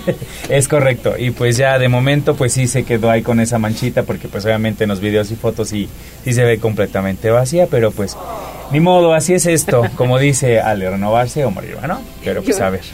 ¿Qué más? Pues Shakira y Piqué, amigos. Eh, Ay, Dios mío. esta- Sigue dando de qué hablar. Pues ya al fin llegaron a un acuerdo el día de ayer precisamente referente a su a, la custodia de sus pequeños. 12 horas tardó la, audiencia, por así llamarlo. Fue precisamente en casa de Shakira por el tema de su papi que está delicado, no pudo dejar de eh, su casa, pero Pues ya, tras 12 horas de negociación, tras saber qué iban a hacer, decidieron que pues Shakira se iba a mudar con sus hijos, eh, Milan y Sasha, a Miami, donde pues de donde ella tiene su residencia, y pues iban a dejar a su papá. Originalmente mm, esa era la idea y Piqué pues, pues, obviamente se los quería quedar, pero pues ella no decía, no, no, no, son mis hijas, las hijas me las quiero llevar y pues él también decía lo mismo y pues llegaron a ese acuerdo evitando llegar a juicio. No me digas. Piqué Y por el bien tuvo de los que- niños. Sí, eso fue lo que declaró Piqué precisamente que para evitar que sus hijos vivieran una experiencia pues traumática, porque el hecho de ir a juicio es pues ir a los tribunales, la onda mediática, que sus hijos pues sean pues ahí entrevistados pues así como que pues qué onda, ¿no? Entonces sí, eh, decidió pues dar el brazo a torcer y pues ya, lo que sí es que él los puede ir a ver a En Miami alguien cuando debe quiera. de caber la prudencia. Pues sí. Siempre. Aunque siendo eres muy honesto, ¿creen que el juez hubiera dado a favor de ella o de él? no, creo que de ella. yo creo que, yo Ajá, creo que siempre la, la mujer siempre lleva mano. Siempre lleva mano. Tú puedes ser un pan, pero la mujer siempre lleva mano. Pues es que así somos, somos, somos más buenos que el pan integral. Yo creo que... En este tipo, no, es que en este tipo de juicios la mujer lleva mano. Claro, claro, en todos los juicios. Pues no sabemos en realidad qué pasa con ellos. Pues sí. Mucho se ha especulado y todos opinamos, pero pues ellos saben en cuatro paredes qué fue lo que vivieron. Sí, sí, sí, sí, sí. Así es. Pero Lo está que bien, por sí- los niños está bien. Pues sí. Claro. Mira, van a pasar Navidad, van- estas últimas fechas allí en Barcelona y ya para inicios de 2023 pues se mudan a Miami. Que además ahora que Piqué sacó su video de despedida del, del fútbol, eh, veía las imágenes del chiquito y su hijo, el menor, Es igualito. igualito. Sí, ahí se aplica el meme de no te quiero volver a ver mi vida. Y sas, el hijo se parece a él, ¿no? Sí, Sí, Karma. Ándale, karma le llaman por esa parte. Y ya por último, para, casi- para terminar, pues como las bioseries están de moda ahorita, Ah, ¿qué pasó? pues ahora Gloria Trevi ya va a estrenar su bioserie. Eso sí se me Ah, es lo que vi. ¿De verdad? Estuvo ahí don Ignacio López Tarso. Sí, exactamente. Él va a encarnar al abuelito de, de Gloria Trevi. Entonces, mira, justamente la semana pasada hablábamos de él. Ahora, pues ya por fin lo llaman para retomar sus eh, su trabajo. Bueno, digo, es en pantalla chica, pero pues a final de cuentas, pues se ve que la serie, así como Ale, hay muchas personas que la están ¿Y esperando. quién va a ser Sergio Andrade? Pues está. No saben si se va a tocar a lo mejor Ajá. ese tema, que ese es Sí, se- polémico. No, pero los tiene que tocar, los Es tiene que tocar. No, pues es- hecho- es, parte crucial en la vida de Gloria. Jorge Pos es quien lo va este, a, encarna- a encarnar, solo que no se va a llamar. sabes, ahí Sí, que sí, no pero se va a llamar Sergio. Andrade. Se va a llamar César Augusto, pues para evitar cosas, temas legales ahí, pero sí, sí, sí va a haber, fíjate. Mm, Ay, bien que está. A ver en qué año fue encarcelada. Ah, no, no. Iba en la primaria, pero mira, estaba atento. Sí, sí es bien chiquito. Este, sí, no, Eh, definitivamente, pues eso es lo que más se va a ahondar, este, precisamente en estos temas eh, legales y pues están muy nerviosos por el tema de cómo lo va a recibir el público, digo, porque al final de cuentas, a pesar de que ya tuvo un, un, un resurgimiento, pues sí fue una, una super mancha la que tuvo ahí en su expediente, pero pues ya quien va a interpretar a Gloria Trevi es la actor, eh, actora, actriz que se llama eh, Regina Villarde. Es nueva, este es su debut. Ah, pues a ver qué- Entonces, a ver- a ver qué si tal lo hace, despega su, su carrera. ¿La Entonces, puede catapultar o la puede Sí, destancar ahí. destancar? ¿verdad? Bueno. Y pues ya, así Gracias, gracias mi estimado Pedro. Vámonos ya, vámonos ya a desayunar. Ay, ay, no sabía que Pedro es amante de los tacos árabes, por ahí leí. Sí, definitivamente. ¿Nos vas a invitar tacos En, árabes, en redes sociales. Es, es amante de los tacos árabes. Sí, definitivamente. que no te vayas. Eh, y ahí donde trabajas, en el portal te quedan unos, unos tacos árabes. Ahí al ladito. A, a unos pasos, a unos Chulada. pasos, ¿no? ¿Por qué creen que uno no puede mantener la línea? Si tienes la tentación. Bueno, Sí. gracias a Aura Mones en la operación técnica, gracias a Abraham Merino también en la producción, Jazz Guevara en las redes sociales. Ale, nos vamos. Adiós, mañana tenemos una cita a las seis. Cuídense, tápense ese frío. Que tenga excelente día. Soy Leonardo Torija, el gallo de la radio. Adiós. Adiós, amor, y esta vez para siempre. Aquí terminamos Tribuna Matutina